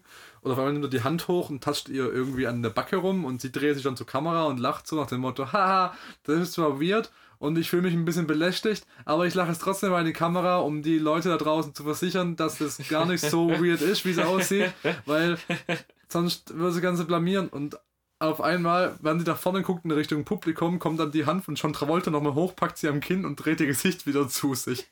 Und das Gesicht von John Travolta kommt immer näher und du hast echt das Gefühl, oh, irgendwie fühle ich mich unanständig, dass ich das gerade angucke.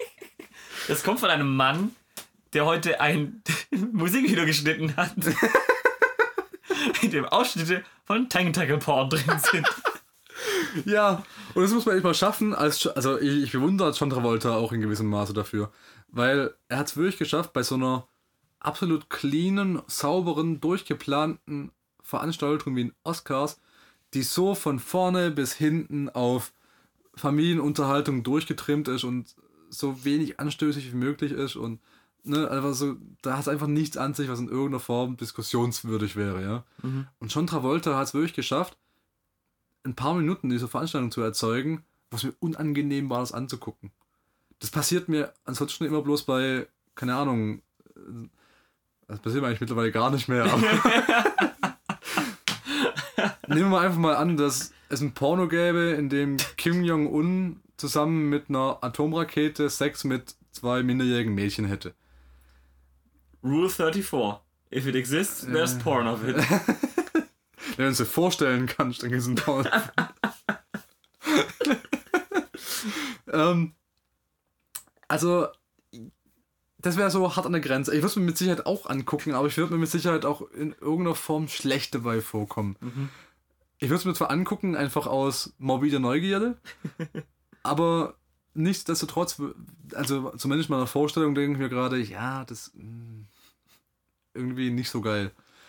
Und John Travolta hat es geschafft, so einen Moment zu erzeugen bei einer Veranstaltung, die ansonsten eben sowas von dermaßen langweilig ist.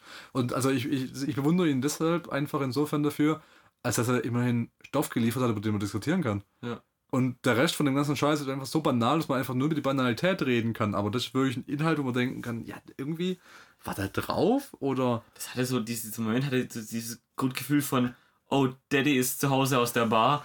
ja, Jetzt wird's unangenehm. ja genau. Er kommt, Versteckt den Gürtel. ja, genau. Äh, Dann hört man so, wenn man irgendwie die, die Mülltonne noch anfährt, wenn er in die Garage reinfährt. Und alle verstecken sich schnell unterm Bett und machen das Licht aus. Da wird ja hoffentlich seinem Zorn entgehen. Das stimmt schon. Das hat genauso das gleiche Gefühl gehabt. Und ich fand es halt auch ganz schlimm, weil das, das Allerschlimmste daran war, ähm, dass die zwei betroffenen Frauen halt auch beide ähm, das, das so mehr oder weniger übergangen haben. Weißt so wie ich mir das vorstelle, wie das Frau sein muss, wenn irgendwelche Bauarbeiter einem hinterher pfeifen und Ja. dumme Sprüche bringen wie, äh, zeig mal die Titten alle. Äh, und das dann so ignoriert haben und so nicht war ich mir das ein bisschen vorgekommen, die Reaktion. Und das fand ich schlimm zu sehen einfach. Ja. Also es war einfach verängstigt und wussten nicht, was zu tun ja, war. genau. Und vor allem bei so jemand wie John Travolta, ich, ich weiß nicht. Ähm, Hollywood Creep. also es, das, es wundert mich echt ein bisschen, dass es da nicht zur, irgendwie zu einer Konfrontation kommt. Und vielleicht ist ja zu einer Konfrontation gekommen. Oder soll man besser sagen, Face Off. Oh. Und man weiß es einfach nicht, äh, weil es halt irgendwo im Hintergrund passiert ist und die gesagt haben, John, so geht's nicht. Ähm, probier das Ganze dir nochmal in gut. So wie bei deinen Filmen.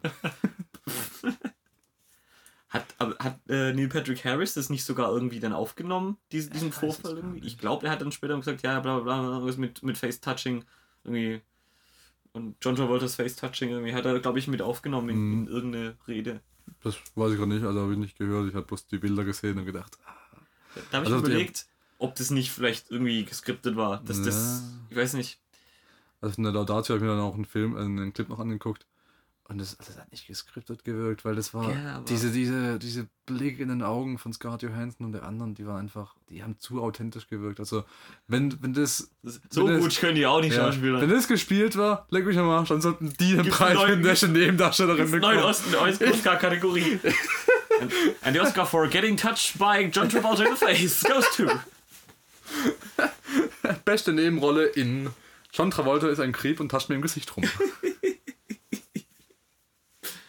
ja, äh, nichtsdestotrotz hat sich damit John Travolta auf jeden Fall die, den Preis, einen Preis verdient. Nicht nur den Preis unseres Herzens, sondern auch den Preis des Kevin der Woche.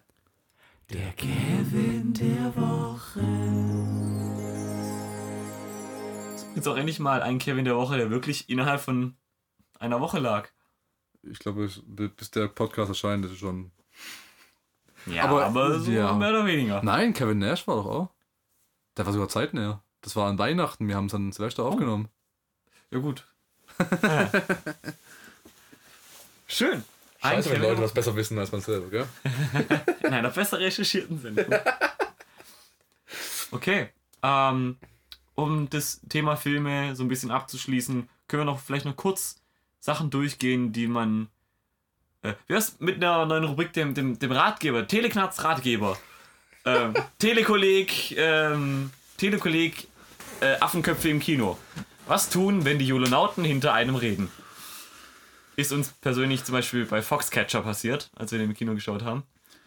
Und ähm, Ja, ja, das war ganz schlimm, gell? Also, ich, ich verstehe auch nicht ganz, was solche Leute. Also, es, es war in dem Fall, waren das halt. Ähm, also, ohne. Also ganz lustig, dass- dass ich jetzt so einen Spruch in dieser Sendung bringe, ja. Ohne rassistisch wirken zu wollen. Das waren einfach vier heranwachsende junge Leute mit Migrationshintergrund, die halt ganz objektiv gesehen leider äh, des Öfteren hervorstechen als, äh, wie soll ich sagen,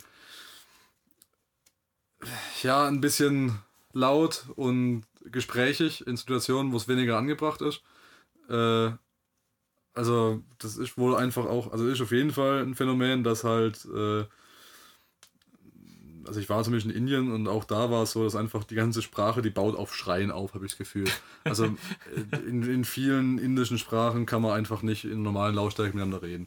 Und vielleicht ist es das, vielleicht ist es einfach der Hintergrund, dass man das so von daheim einfach kennt, dass man einfach auf Arabisch, Türkisch oder was weiß ich nicht in einer gesetzten Lautstärke reden kann und dementsprechend gewöhnt man sich das auch in anderen Sprachen an, irgendwie so zu reden. Aber das war schon echt dreist und ähm, ich gebe so Leuten normalerweise immer drei Strikes. Äh, wenn, sie, wenn ich halt dreimal wirklich lautes Gerede höre innerhalb von einer Vorstellung, dann drehe ich mich auch nach dem dritten Mal um und interveniere da mal ein bisschen. Während den Trailern kann man da machen, was man will, da Ja, bin ich auch, da, kein da rede ich mittlerweile auch um. Ähm, ich habe bloß halt bei der Vorstellung speziell habe ich schon gerochen, dass das ein bisschen eskalieren wird, äh, als halt wirklich permanent war während den Trailern und halt viele Leute da schon angenervt waren. Und ähm, als der Film dann losging und quasi noch Logos zu sehen waren, innerhalb von der Zeit haben sie schon zwei von ihren Strikes aufgebraucht. Für mich haben sie schon aufgebaut, als er während, des, während SpongeBob gesagt hat, mach bitte die Handy aus und seid leise. da haben sie schon einen Strike bei mir verbraucht. Denn wenn SpongeBob redet, spricht man nicht dazwischen. ja. Ähm, auf alle Fälle war dann auch der dritte Strike nach gut 10 Sekunden aufgebraucht, als quasi der Film schon angefangen hat mit so einer kleinen Eröffnungssequenz, wo es um diese Pferde ging und Ja. ne, wo die Ranch so die gezeigt wurde. Ja, genau, und einfach so Fahrten durch dieses äh, Anwesen. Ähm, und da war dann auch schon der dritte Strike verbraucht. Und zu dem Zeitpunkt haben schon zwei Leute aus dem Kino, inklusive dir, gesagt, dass sie da hinten die Fresse halten sollen. Ich darf sagen, ich habe zitiert, äh, halt dein verficktes Maul. Was ich auch ganz schön finde, weil ich habe das Gefühl gehabt, das war so eine mutige Aktion von dir, die ich von dir nicht erwartet hätte. Und dann habe ich gedacht, ach, das macht er bestimmt bloß, weil ich dabei bin. ja, richtig. das ist korrekt. Und als das schon nicht gewirkt hat und sie dann halt noch eine freche Gosche hatten und einfach noch lauter wurden, habe ich gedacht, okay, das funktioniert wohl bloß mit direkter Konfrontation. Und in sowas bin ich ja gut. das habe ich gemacht? Ich bin aufgestanden, über die Sitzreihe drüber gestiegen, weil die war nicht allzu hoch und es hat ganz gut funktioniert. Und es wird auch gleich ein bisschen eindrucksvoller, wenn man einfach so mit einem Bein so Big Show-mäßig einfach über die, über die Sitze drüber steigt. Habe ich vor die hingestellt, stand quasi eine Reihe noch vor denen, und hab, äh, glaub, Zitat sowas gesagt wie, jetzt probieren wir es noch einmal in freundlich. Genau, ja. Halt jetzt die Fresse. sowas in der Richtung. Und habe mich dazu zu denen runtergebeugt und mich am Sitz festgehalten. Äh, also wirklich auch reingegriffen, weil da war ich echt ein bisschen sauer, dass man richtig die Knöchel gesehen hat. Und haben die mich auch alle angeguckt und dann habe ich kurz durch diese Reihe von vier Leuten geguckt und habe gemerkt, boah, das sind halt alles erst nur Borscht. Und man hat es auch vorher nicht gesehen, weil es war halt relativ dunkel und die saßen direkt hinter mir, also um zwei Reihen versetzt. Da sehe ich ja nicht, wie groß es ist. Und dann gehe ich da nach hinten und merke, ach, das sind alles nur 16-jährige Bürscht. Und dann habe ich gedacht, ah, scheiße, das wird echt anstrengend, weil denen kannst du halt erzählen, was du willst. Die, mit 16 blicken die es nicht, wenn Ja. du nicht gerade auf die Fresse haust. Und da habe ich eigentlich keinen Bock drauf gehabt, weil ich wollte einen Film angucken. Ja. Äh, hat aber letzten Endes ganz gut gewirkt, weil äh, sie sind auch dann sichtlich in den Sitz zurückgewichen und der eine hat mich dann äh, so ein bisschen frech angeguckt und hat gemeint, ja, Ja, gut. Ja. Du bist so ein Terrier, also die kriegst du eigentlich nicht ruhig. ja, dann habe ich gedacht, ja gut, okay, das reicht mir doch als Antwort. Dann waren sie aber tatsächlich auch eine Weile ruhig. Das stimmt, ja, das muss man so gut haben. Äh, und sie haben auch, äh, bei mir haben sie auch ein paar Pluspunkte gesammelt, weil es in einer, einer Szene vom Film, ähm, äh, als quasi der Channing Tatum äh, das erste Mal richtig versagt beim Ringen und diese ganze Situation ist auf einmal total still, weil er wird halt echt niedergerungen äh, von einem äh, von jemandem, den er eigentlich locker schlagen sollte Mhm. und alle sind total verwirrt und wissen nicht, was da los ist. Und das ist auf einmal total still und man hört gar niemand mehr und alle sind total ruhig. Und ich habe irgendwie gedacht, ach, irgendwie wäre die Szene wär viel besser, wenn irgendwie Getuschel im Hintergrund wäre. So, ah, die Leute, die Laudatoren und die Juroren und äh, die reden miteinander so, was ist denn da los? Mhm. hat der irgendwie Drogen genommen? So einfach Geflüster im Hintergrund, das gab es einfach nicht. Und in dem Moment haben die halt angefangen zu zu flüstern da hinten. Habe ich gedacht, oh, wenn ich mir jetzt gerade einen Film reindenke, das wirkt viel besser auf einmal. 4D-Kino. Und dann haben wir ein bisschen Pluspunkte gesammelt. Ja. Und dann zum Ende hin war es wieder schlimmer. Habe ich gedacht, äh, du kannst halt aber schlecht was dagegen machen, weil ich, ich will da halt wirklich nur einen Film angucken und auf die Fresse hauen kannst nicht. ja. Ähm, auch wenn es durchaus mal angebracht wäre hin Ja. und wieder. Und dann habe ich zum Ende hin nochmal gesagt, äh, hey Leute, hab es so gut durchgehalten. Wenn es noch 10 Minuten die Fresse halten könnte, dann wäre es echt allen hier im Kino gedankt.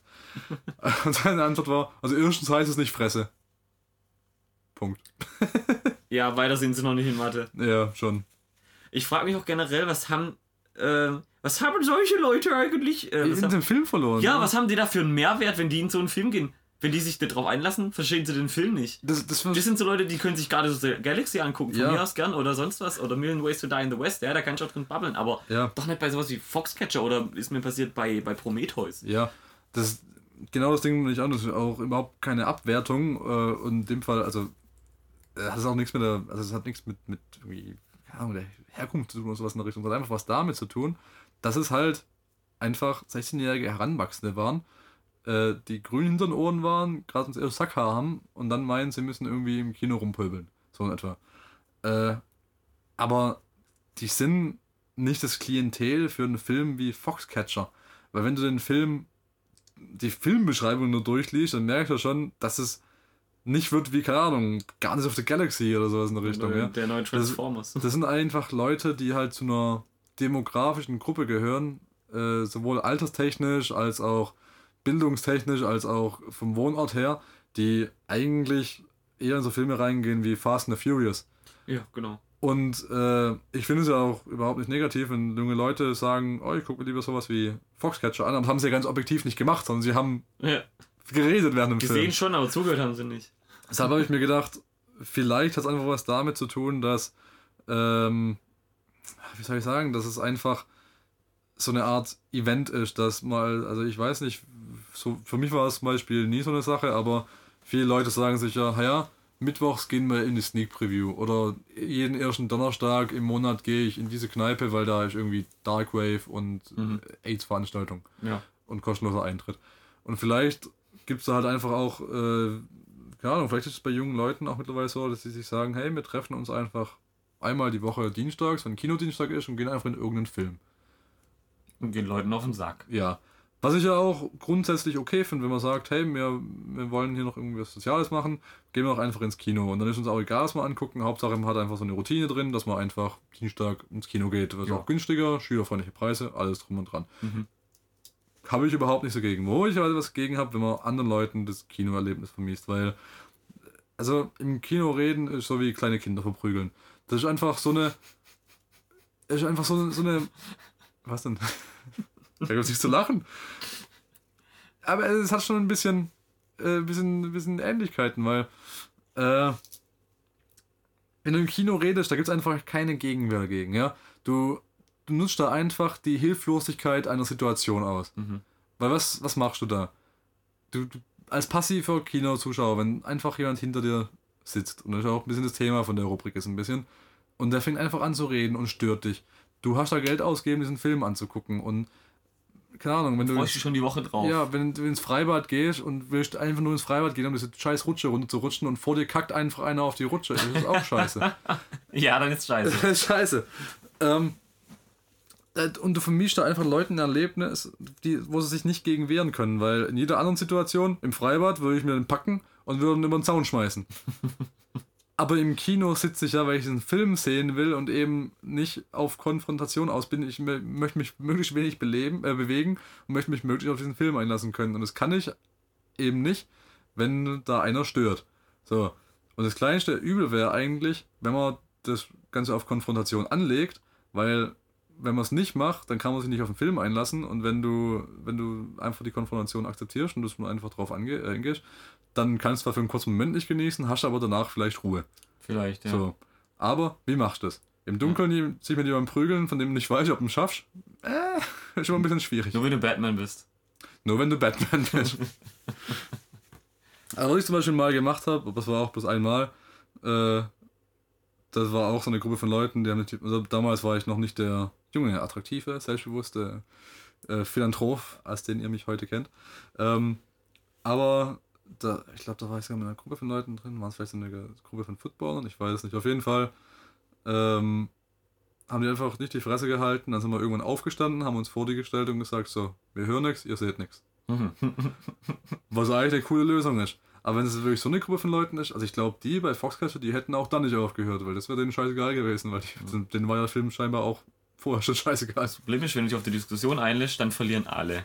Ja. Und zwar nicht nur du, und, äh, sondern auch halt alle, die Ja. drumherum, denen du eigentlich einen Gefallen tun Ich willst. hab's gemerkt, als ich das zweite Mal dann was gesagt habe bei denen, äh, kurz vor Ende, als ich, als ich gesagt habe, sie sollen nochmal kurz die Fresse halten, ähm, da hat schon ein anderer Psst gemacht, bevor er gemerkt hat, dass ich gerade versuche, Ruhe zu schaffen. Ja. Aber Psst machen funktioniert halt nicht. Das heißt, im Prinzip, wenn du halt dich auf die Diskussion einlässt, vermischst du ja noch mehr Leuten das Kino, weil da noch mehr Gerede da ist. Ja. Aber es ist einfach eine scheiß Situation, weil wenn du es nicht machst, dann ist es halt dauerhaft scheiße. Und ich bin da mittlerweile an dem Punkt, ich hasse nichts mehr als dieses Gefühl, dass du nach so einer Situation hast, dass du was hättest machen können, aber es nicht gemacht hast. Und du regst dich einfach drei Tage lang drüber auf. Das hat bei mir schon so oft nahezu zu einer so einem Magengeschwür gesorgt, dass ich irgendwann mal an den Punkt kam, wo ich gedacht habe, nee, das geht. Also ich habe wirklich schon physische Schmerzen gehabt von diesem Magengeschwür. Ich bin daheim gehockt und habe mich wirklich zusammengekrümmt und gedacht, also ich bin wirklich vor Wut gebrodelt. Und wenn ihr das Gefühl einigermaßen kennt, wie es ist, wenn man vor Wut mal richtig brodelt, stellt euch das vor mit physischen Schmerzen dazu, als hätte ich gerade Seitenstechen, ja. Und das ging irgendwann so weit, dass ich gesagt habe, nee, fuck it, ab sofort, nie wieder. Und wenn ich ab sofort in so eine Situation komme, dann in irgendeiner Form reagiere ich dann immer. Ich lasse dann irgendwie drei Strikes frei, das habe ich mir so als, als Regel gemacht. Ähm, äh, als Regel gesetzt, aber danach ist dann mal ein Zapfenstreich. Lustigerweise war es auch eine Woche vorher, bevor wir da im Kino waren, was nochmal in Stuttgart. Da kam halt irgend so ein Typ daher, äh, der äh, halt um Geld gebettelt hat. Und da habe ich halt gesagt, nee, ich habe kein Kleingeld. Und äh, habe nur abgewunken, habe Kopfhörer aufgehabt. Und dann war aber gerade das Lied vorbei, als ich weitergelaufen bin. Und höre dann halt hinter mir singen, irgendwie äh, so halb auf Türkisch, halb auf Deutsch. Ja, die scheiß Deutschen, die behalten ihr Geld. Und äh, besonders wenn sie fett sind, dann äh, keine Ahnung was. Und singt da einfach vor sich hin. Dann bin ich stehen geblieben und habe mich umgedreht und bin zum hingelaufen und habe gefragt, ob er es nochmal auf Deutsch äh, noch mal auf Deutsch wiederholen kann. Ja. und hat er einfach auf Türkisch vor sich hingeredet und so getan, als könnte er kein Deutsch. Dann habe ich gesagt, ja, das würde ich an der Stelle jetzt auch machen. Und am besten verpiss dich jetzt gleich, dann schaue ich die Bullen. Ja. Ich weiß noch nicht, also das war nur eine leere Drohung, weil ich hätte auch nicht gewusst, was ich den Bullen erzählen soll. Äh, der hat, der hat mich Der hat mich beleidigt. erwischt. Aber es, Es hat immerhin gewirkt, weil wenn ich nur vor Leuten stehe und irgendwas redet in einer tiefen Stimme, dann reicht es meistens schon aus, dass sie verunsichert genug sind, um wegzugehen. Das kann man machen, wenn man so wie du fast 2 Meter groß ist und 1,50 breit. Ja, schon. Was, was, Achim, was können so Hemden wie ich machen? Die 50 Zentimeter hoch sind und Ja, schon 20 mal- Zentimeter breit. Wir haben schon mal drüber geredet, irgendwie mit Lippenbändchen durch. Ja, Kraft Maga, Lippen, Lippenbändchen abreißen und blutet er sich voll und ertrinkt mit seinem Blut. Ja. Nicht schlecht. Bei Whiplash man noch die Idee, ich könnte, äh, ich bin ja auch Schlagzeuger, einfach ein paar Sticks mitnehmen und so eine Doppelfußmaschine und dann einfach hinten an seinem Sitz. Du kannst schwarz ein bisschen weglaufen und einfach in die Beine reinspringen und so tun, als wäre schon ein Stock. Und wie, so, wie diese, diese Insekten, die so aussehen, als wären sie, als wären sie so ein Arsch. Was ich auch schön fand, war ähm, sich daneben setzen und einfach anstarren. Als wäre man total verliebt in die. ja, schon. Also auch gut, aber da ist die Gefahr hoch, dass du aufs Maul kriegst, wenn die, wenn die falschen erwischt. Ja, das stimmt. Ich weiß nicht, ich habe da, äh, ich habe mir noch nie so richtig Gedanken drüber gemacht, aus offensichtlichen Gründen. Ich mache mir da weniger Gedanken als viel mehr Gewaltfantasie. ich weiß, wie Kevin Nash es gelöst hätte. Ja. ja. Das ist, also ich, ich sehe es durchaus als Nachteil, weil, ähm, ja, als Hemd, also ich bin halt in einer Situation, wo ich mir denke, okay, ich habe jetzt halt zwei Möglichkeiten. Entweder ich mache das auf die verbale Variante, wo, wo es dann einfach absurd wird teilweise. Ähm, äh, Stichwort, ich, deine hässliche tote Mutter habe ich gegessen. ähm, also das war eigentlich schon eher die konfrontative Vers- Version. Aber im Prinzip gibt es halt zwei Möglichkeiten. Wenn ich halt jemanden vor mir habe, der mich echt auf die Eier geht, gerade im Kino, dann muss ich halt immer gucken, okay, wie schätze ich denn ein? Nach dem Motto, okay, wenn es ernst wird, kann ich es mit ihm aufnehmen. wenn die Antwort heißt ja, dann verfolge einfach Baum 1, geh auf Konfrontationskurs. Weil wenn du im Zweifelsfall eh gewinnst, kannst du machen, was du willst. Ja. Äh, Möglichkeit 2, wenn es nicht kannst, gibt es noch zwei Möglichkeiten. Bist du betrunken? Ja, nein. Falls die Antwort ja bedeutet, äh, ja äh, lautet, Baum 1. dann gehst du zu Baum 1. Ansonsten geht das Ganze weit, weit, weit nach rechts. Auf der Tabelle, die wir gerade äh, äh, vor uns äh, verbal aufbauen. Und äh, da sollten dann ein paar Optionen stehen. Sowas wie, bist du schneller als er? Nein, bist du intelligenter als er? Wahrscheinlich schon, aber das hilft dir nichts. Unter Umständen schon. Oh, inwiefern? Du kannst mit Humor machen. Das Problem ist, für Humor brauchst du Intelligenz und dein Gegenüber auch. Weil wenn du, wenn, wenn du einen intelligenten Humor hast, Nicht, wenn dann versteht dein Gegenüber ja, nicht. aber nicht, wenn du ein Publikum hast. Weil im Kino funktioniert Ah. nämlich super. Wenn äh, da die hinten halt irgendwie dummes Zeug erzählt hätten, äh, äh, keine Ahnung, wenn sie halt irgendwie äh, gute Stichworte gegeben hätte, wo du drauf aufbauen kannst, dann kannst du halt irgendeinen Spruch reindrücken, der einfach sau lustig ist und quasi die lächerlich macht und das ganze Kino lacht mit. Und auf einmal merken sie halt, dass, dass die nicht die Kings da im Kino gerade sind, sondern dass sie jede einzelne Person lächerlich, für lächerlich hält. ja. Dann musst du aber es auch so laut sagen, dass das ganze Kino hört, was natürlich Ja. wieder alle stört. Ja, schon. Und du musst auch wirklich einen guten Spruch bringen. Das stimmt. Wenn du halt keinen Humor äh, hast, dann geht halt wieder ein Baum weiter. Und äh, äh, im Prinzip, wenn halt von diesen drei Kategorien, du bist nicht schneller als er, du bist nicht besonders lustig und bist nicht intelligenter als er, dann gibt es noch eine Möglichkeit, geh trainieren. Kannst du dich unsichtbar machen. Hast du, ja genau, jetzt auch die Frage, hast du einen Freund dabei, der eine von diesen Kategorien hat? ja, den habe ich sozusagen gehabt. Will auch gucken, hast du zufällig eine ähm, Kinoaufseheruniform dabei? Also ein Kinored finde ich einfach eine von den schlimmsten Sachen, die man machen kann. Und äh, vielleicht hat da draußen jemand bessere Ideen. Vielleicht gibt es auch im Internet gute Lösungen, was man da machen kann. Also ich bin da immer recht, also wie gesagt, ich greife halt immer auf die zwei Methoden zurück. Äh, entweder gehe ich auf Konfrontation und sage denen, sie sollen die Fresse halten und stelle mich halt mal vor die und versuche möglichst einzuschüchtern. Äh, was in dem Fall halt ganz gut funktioniert hatte. Das hat immerhin, Hälfte, Dreiviertel vom Film hat es immerhin für Ruhe gesorgt. Ähm, oder Möglichkeit 2 ist halt wirklich was, also muss halt schon richtig, richtig lustig sein in dem Fall. äh, irgendwas Lustiges zu bringen, aber ich glaube, die Methode hat bei mir noch nie funktioniert. Okay. Ja, ich würde sagen, wir stellen diesen Algorithmus ins Internet, den wir jetzt aufgebaut haben. Oh, was immer gut kommt, die Nachäffen. Echt? Das hat einmal gut funktioniert. Also ich war letztens war ich im Kino auch in Stuttgart, äh, im gleichen Kino lustigerweise. Hm. Da waren auch so zwei Affen, aber es war ein Pärchen, war es da. Äh, wo der Typ natürlich halt die ganze Zeit Scheiße gele- gelabert hat, um halt sich vor seinem Mädel irgendwie als starken Kerl darzustellen, zu profilieren. Ja. Ähm, und da habe ich halt ganz am Ende, äh, mein Kumpel und ich haben, haben sich halt über den lustig gemacht und halt irgendwie den nachgeäfft haben, so nach dem Motto, ey, was ist denn das? Total unrealistisch, Alter. also es war halt so ein, es war Blue Ruin äh, hieß der Film, da ging es halt, es war eigentlich so ein, so ein äh, Revenge-Drama äh, mit einem Typen, der eigentlich keine Ahnung von dem hat, was er da tut, der noch nie eine Waffe in der Hand hat zum Beispiel, Mhm. dann irgendwie halt in die Verlegenheit kommt, eine Waffe zu benutzen. Mhm. Und dementsprechend hat das halt, hat rechnet er zum Beispiel nicht mit dem Rückstoßen, fällt nach hinten um und so ein Scheiß, ja. äh, und weißt du, der Film halt darauf aufgebaut, dass der Typ eigentlich ein Versager war, was das angeht. Und der Typ halt da hinten dran die ganze Zeit. Oh, was ist denn das, Alter? Da kann er gar nichts, fällt einfach um mit der scheiß Waffe, Alter. und dann haben wir halt am Ende nachgeäfft. Sagt der Motto, oh, was ist denn das? Total unrealistisch. Gras ist gar nicht so grün, Alter. Also ins absurde Lächerliche gezogen. Hat gut funktioniert, weil die anderen Leute haben gelacht im Kino. okay. Also, wenn man einen Bizepsumfang von 16 cm hat, kann man Humor haben im Kino, wenn einem die Leute drauf losreden. So, Haben wir noch was? ich habe mir noch was äh, notiert und zufällig wieder gefunden. Äh, hat jetzt so gar nichts mit Filmen zu tun. Ähm, 2016 soll eine Neuauflage von Mein Kampf erscheinen. Eine neue Auflage?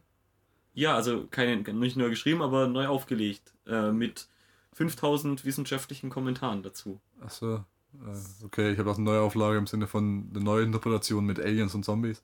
Das wäre eigentlich ganz lustig. Auch in Deutschland tatsächlich. Ja, ja, das, ähm, krass. das ist das Institut für Zeitgeschichte. Ah, okay. Die wollen das äh, rausbringen. Weil ich fand es ganz lustig, weil äh, mein Kampf war für mich nie so ein Ding, das so außer, äh, außerhalb der Welt war. Also ich war halt, äh, wo ich in Indien war, da gab es lustigerweise in so einem Bücherladen, gab es so eine ganze Buchpyramide, wie wir hier haben mit 50 Shades of, Grey, gab es da mit meinem Kampf. Im Ernst? Ja, kein Scheiß. Wow. Da habe ich zum ersten Mal das Buch Mein Kampf in der Hand gehabt. Echt? Ja, ja. Ich habe es auch durchgelesen. Ich habe es mir blöderweise nicht gekauft, weil ich glaube, dumm war oder kein Geld hatte. Aber ich hätte echt kaufen sollen.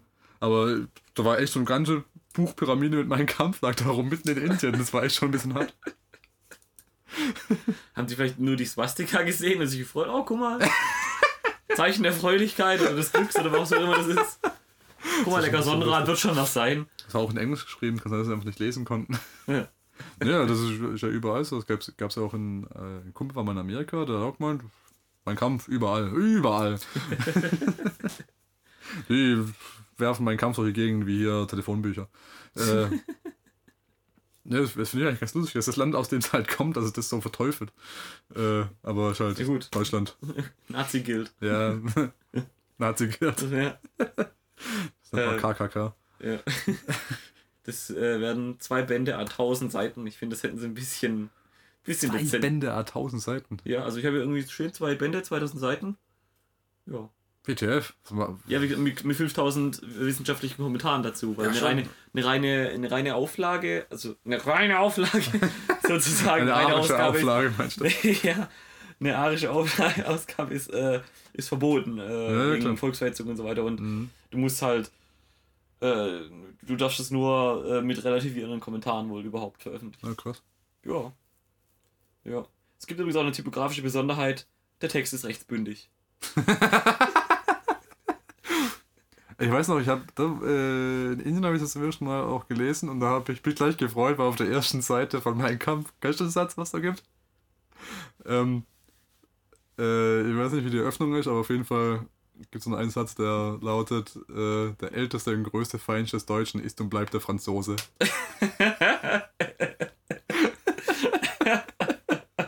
Steht auf der ersten Seite, glaube ich. Hm. Jetzt gleich meine Merkliste aktualisieren, was ich in Büchern noch lesen muss. Ich denke mal, du hast so 50 Kopien von meinem Kampfteil mit dieser Stelle gelb markiert.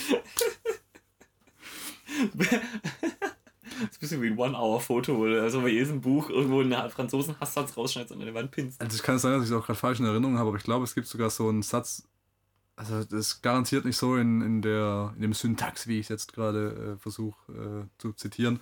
Aber es gibt auf jeden Fall sowas wie, wenn die Menschheit in Tierarten zu unterteilen wäre, dann wäre der Franzose der Affe.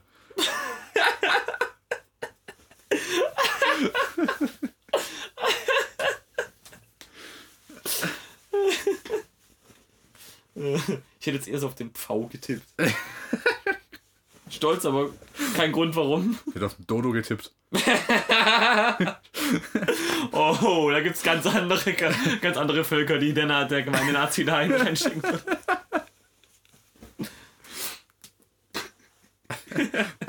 Nicht, Lieber Bundesnachrichtendienst, nicht, nur ein lieber Vogel, nicht nur ein Vogel, der nicht fliegen kann, sondern auch noch unnütz und an der, an, am Fuß der Nahrungskette.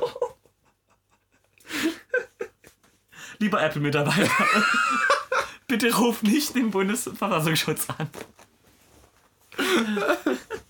Halt, Mensch, es hat auch geheißen, man kann das durch relativierende Kommentare wieder ausgleichen. Ja, äh, Das ist natürlich alles nur ähm, äh, sarkastisches und vor allem auch zynisches Gerede äh, zum Zwecke des äh, humoristischen äh, Beitrags, den wir hier in äh, Teleknars Ja. verfolgen. Ähm, wir, wir müssen ja quasi auch, äh, wir haben ja quasi eine, eine Unterhaltungspflicht, die wir zu erfüllen haben. und eine Bildungspflicht, wie ich ja, finde. genau. Und in Wirklichkeit ist der Franzose nicht so schlimm wie ein Dodo, wenn überhaupt, dann vielleicht ein Walross, aber garantiert nicht schlimmer. Ich muss gerade so über einen Task denken.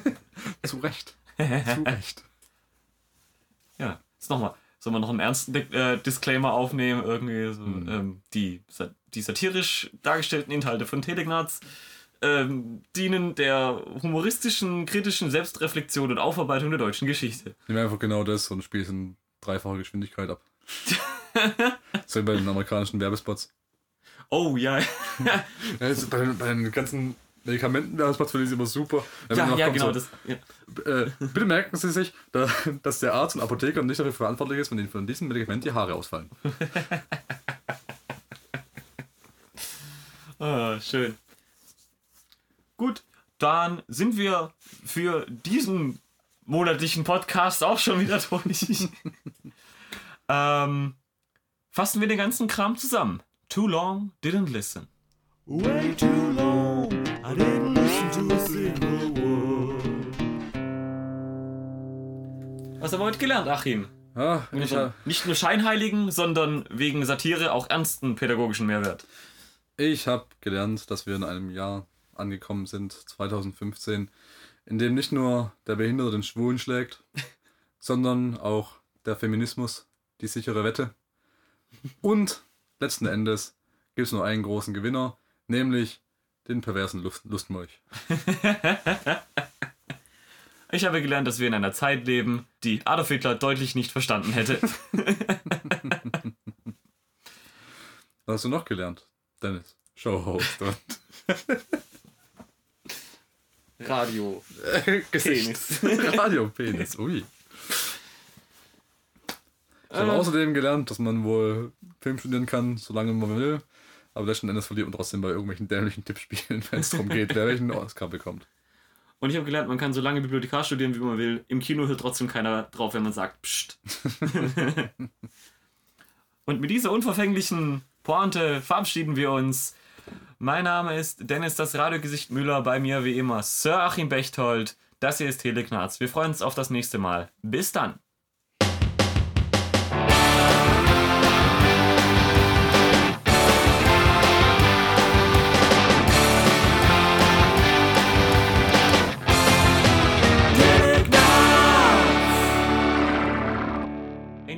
Von Telegnaz zum Ausdruck gebrachten rassistischen Ansichten mit tatsächlichen rassistischen Ansichten sind rein zufällig.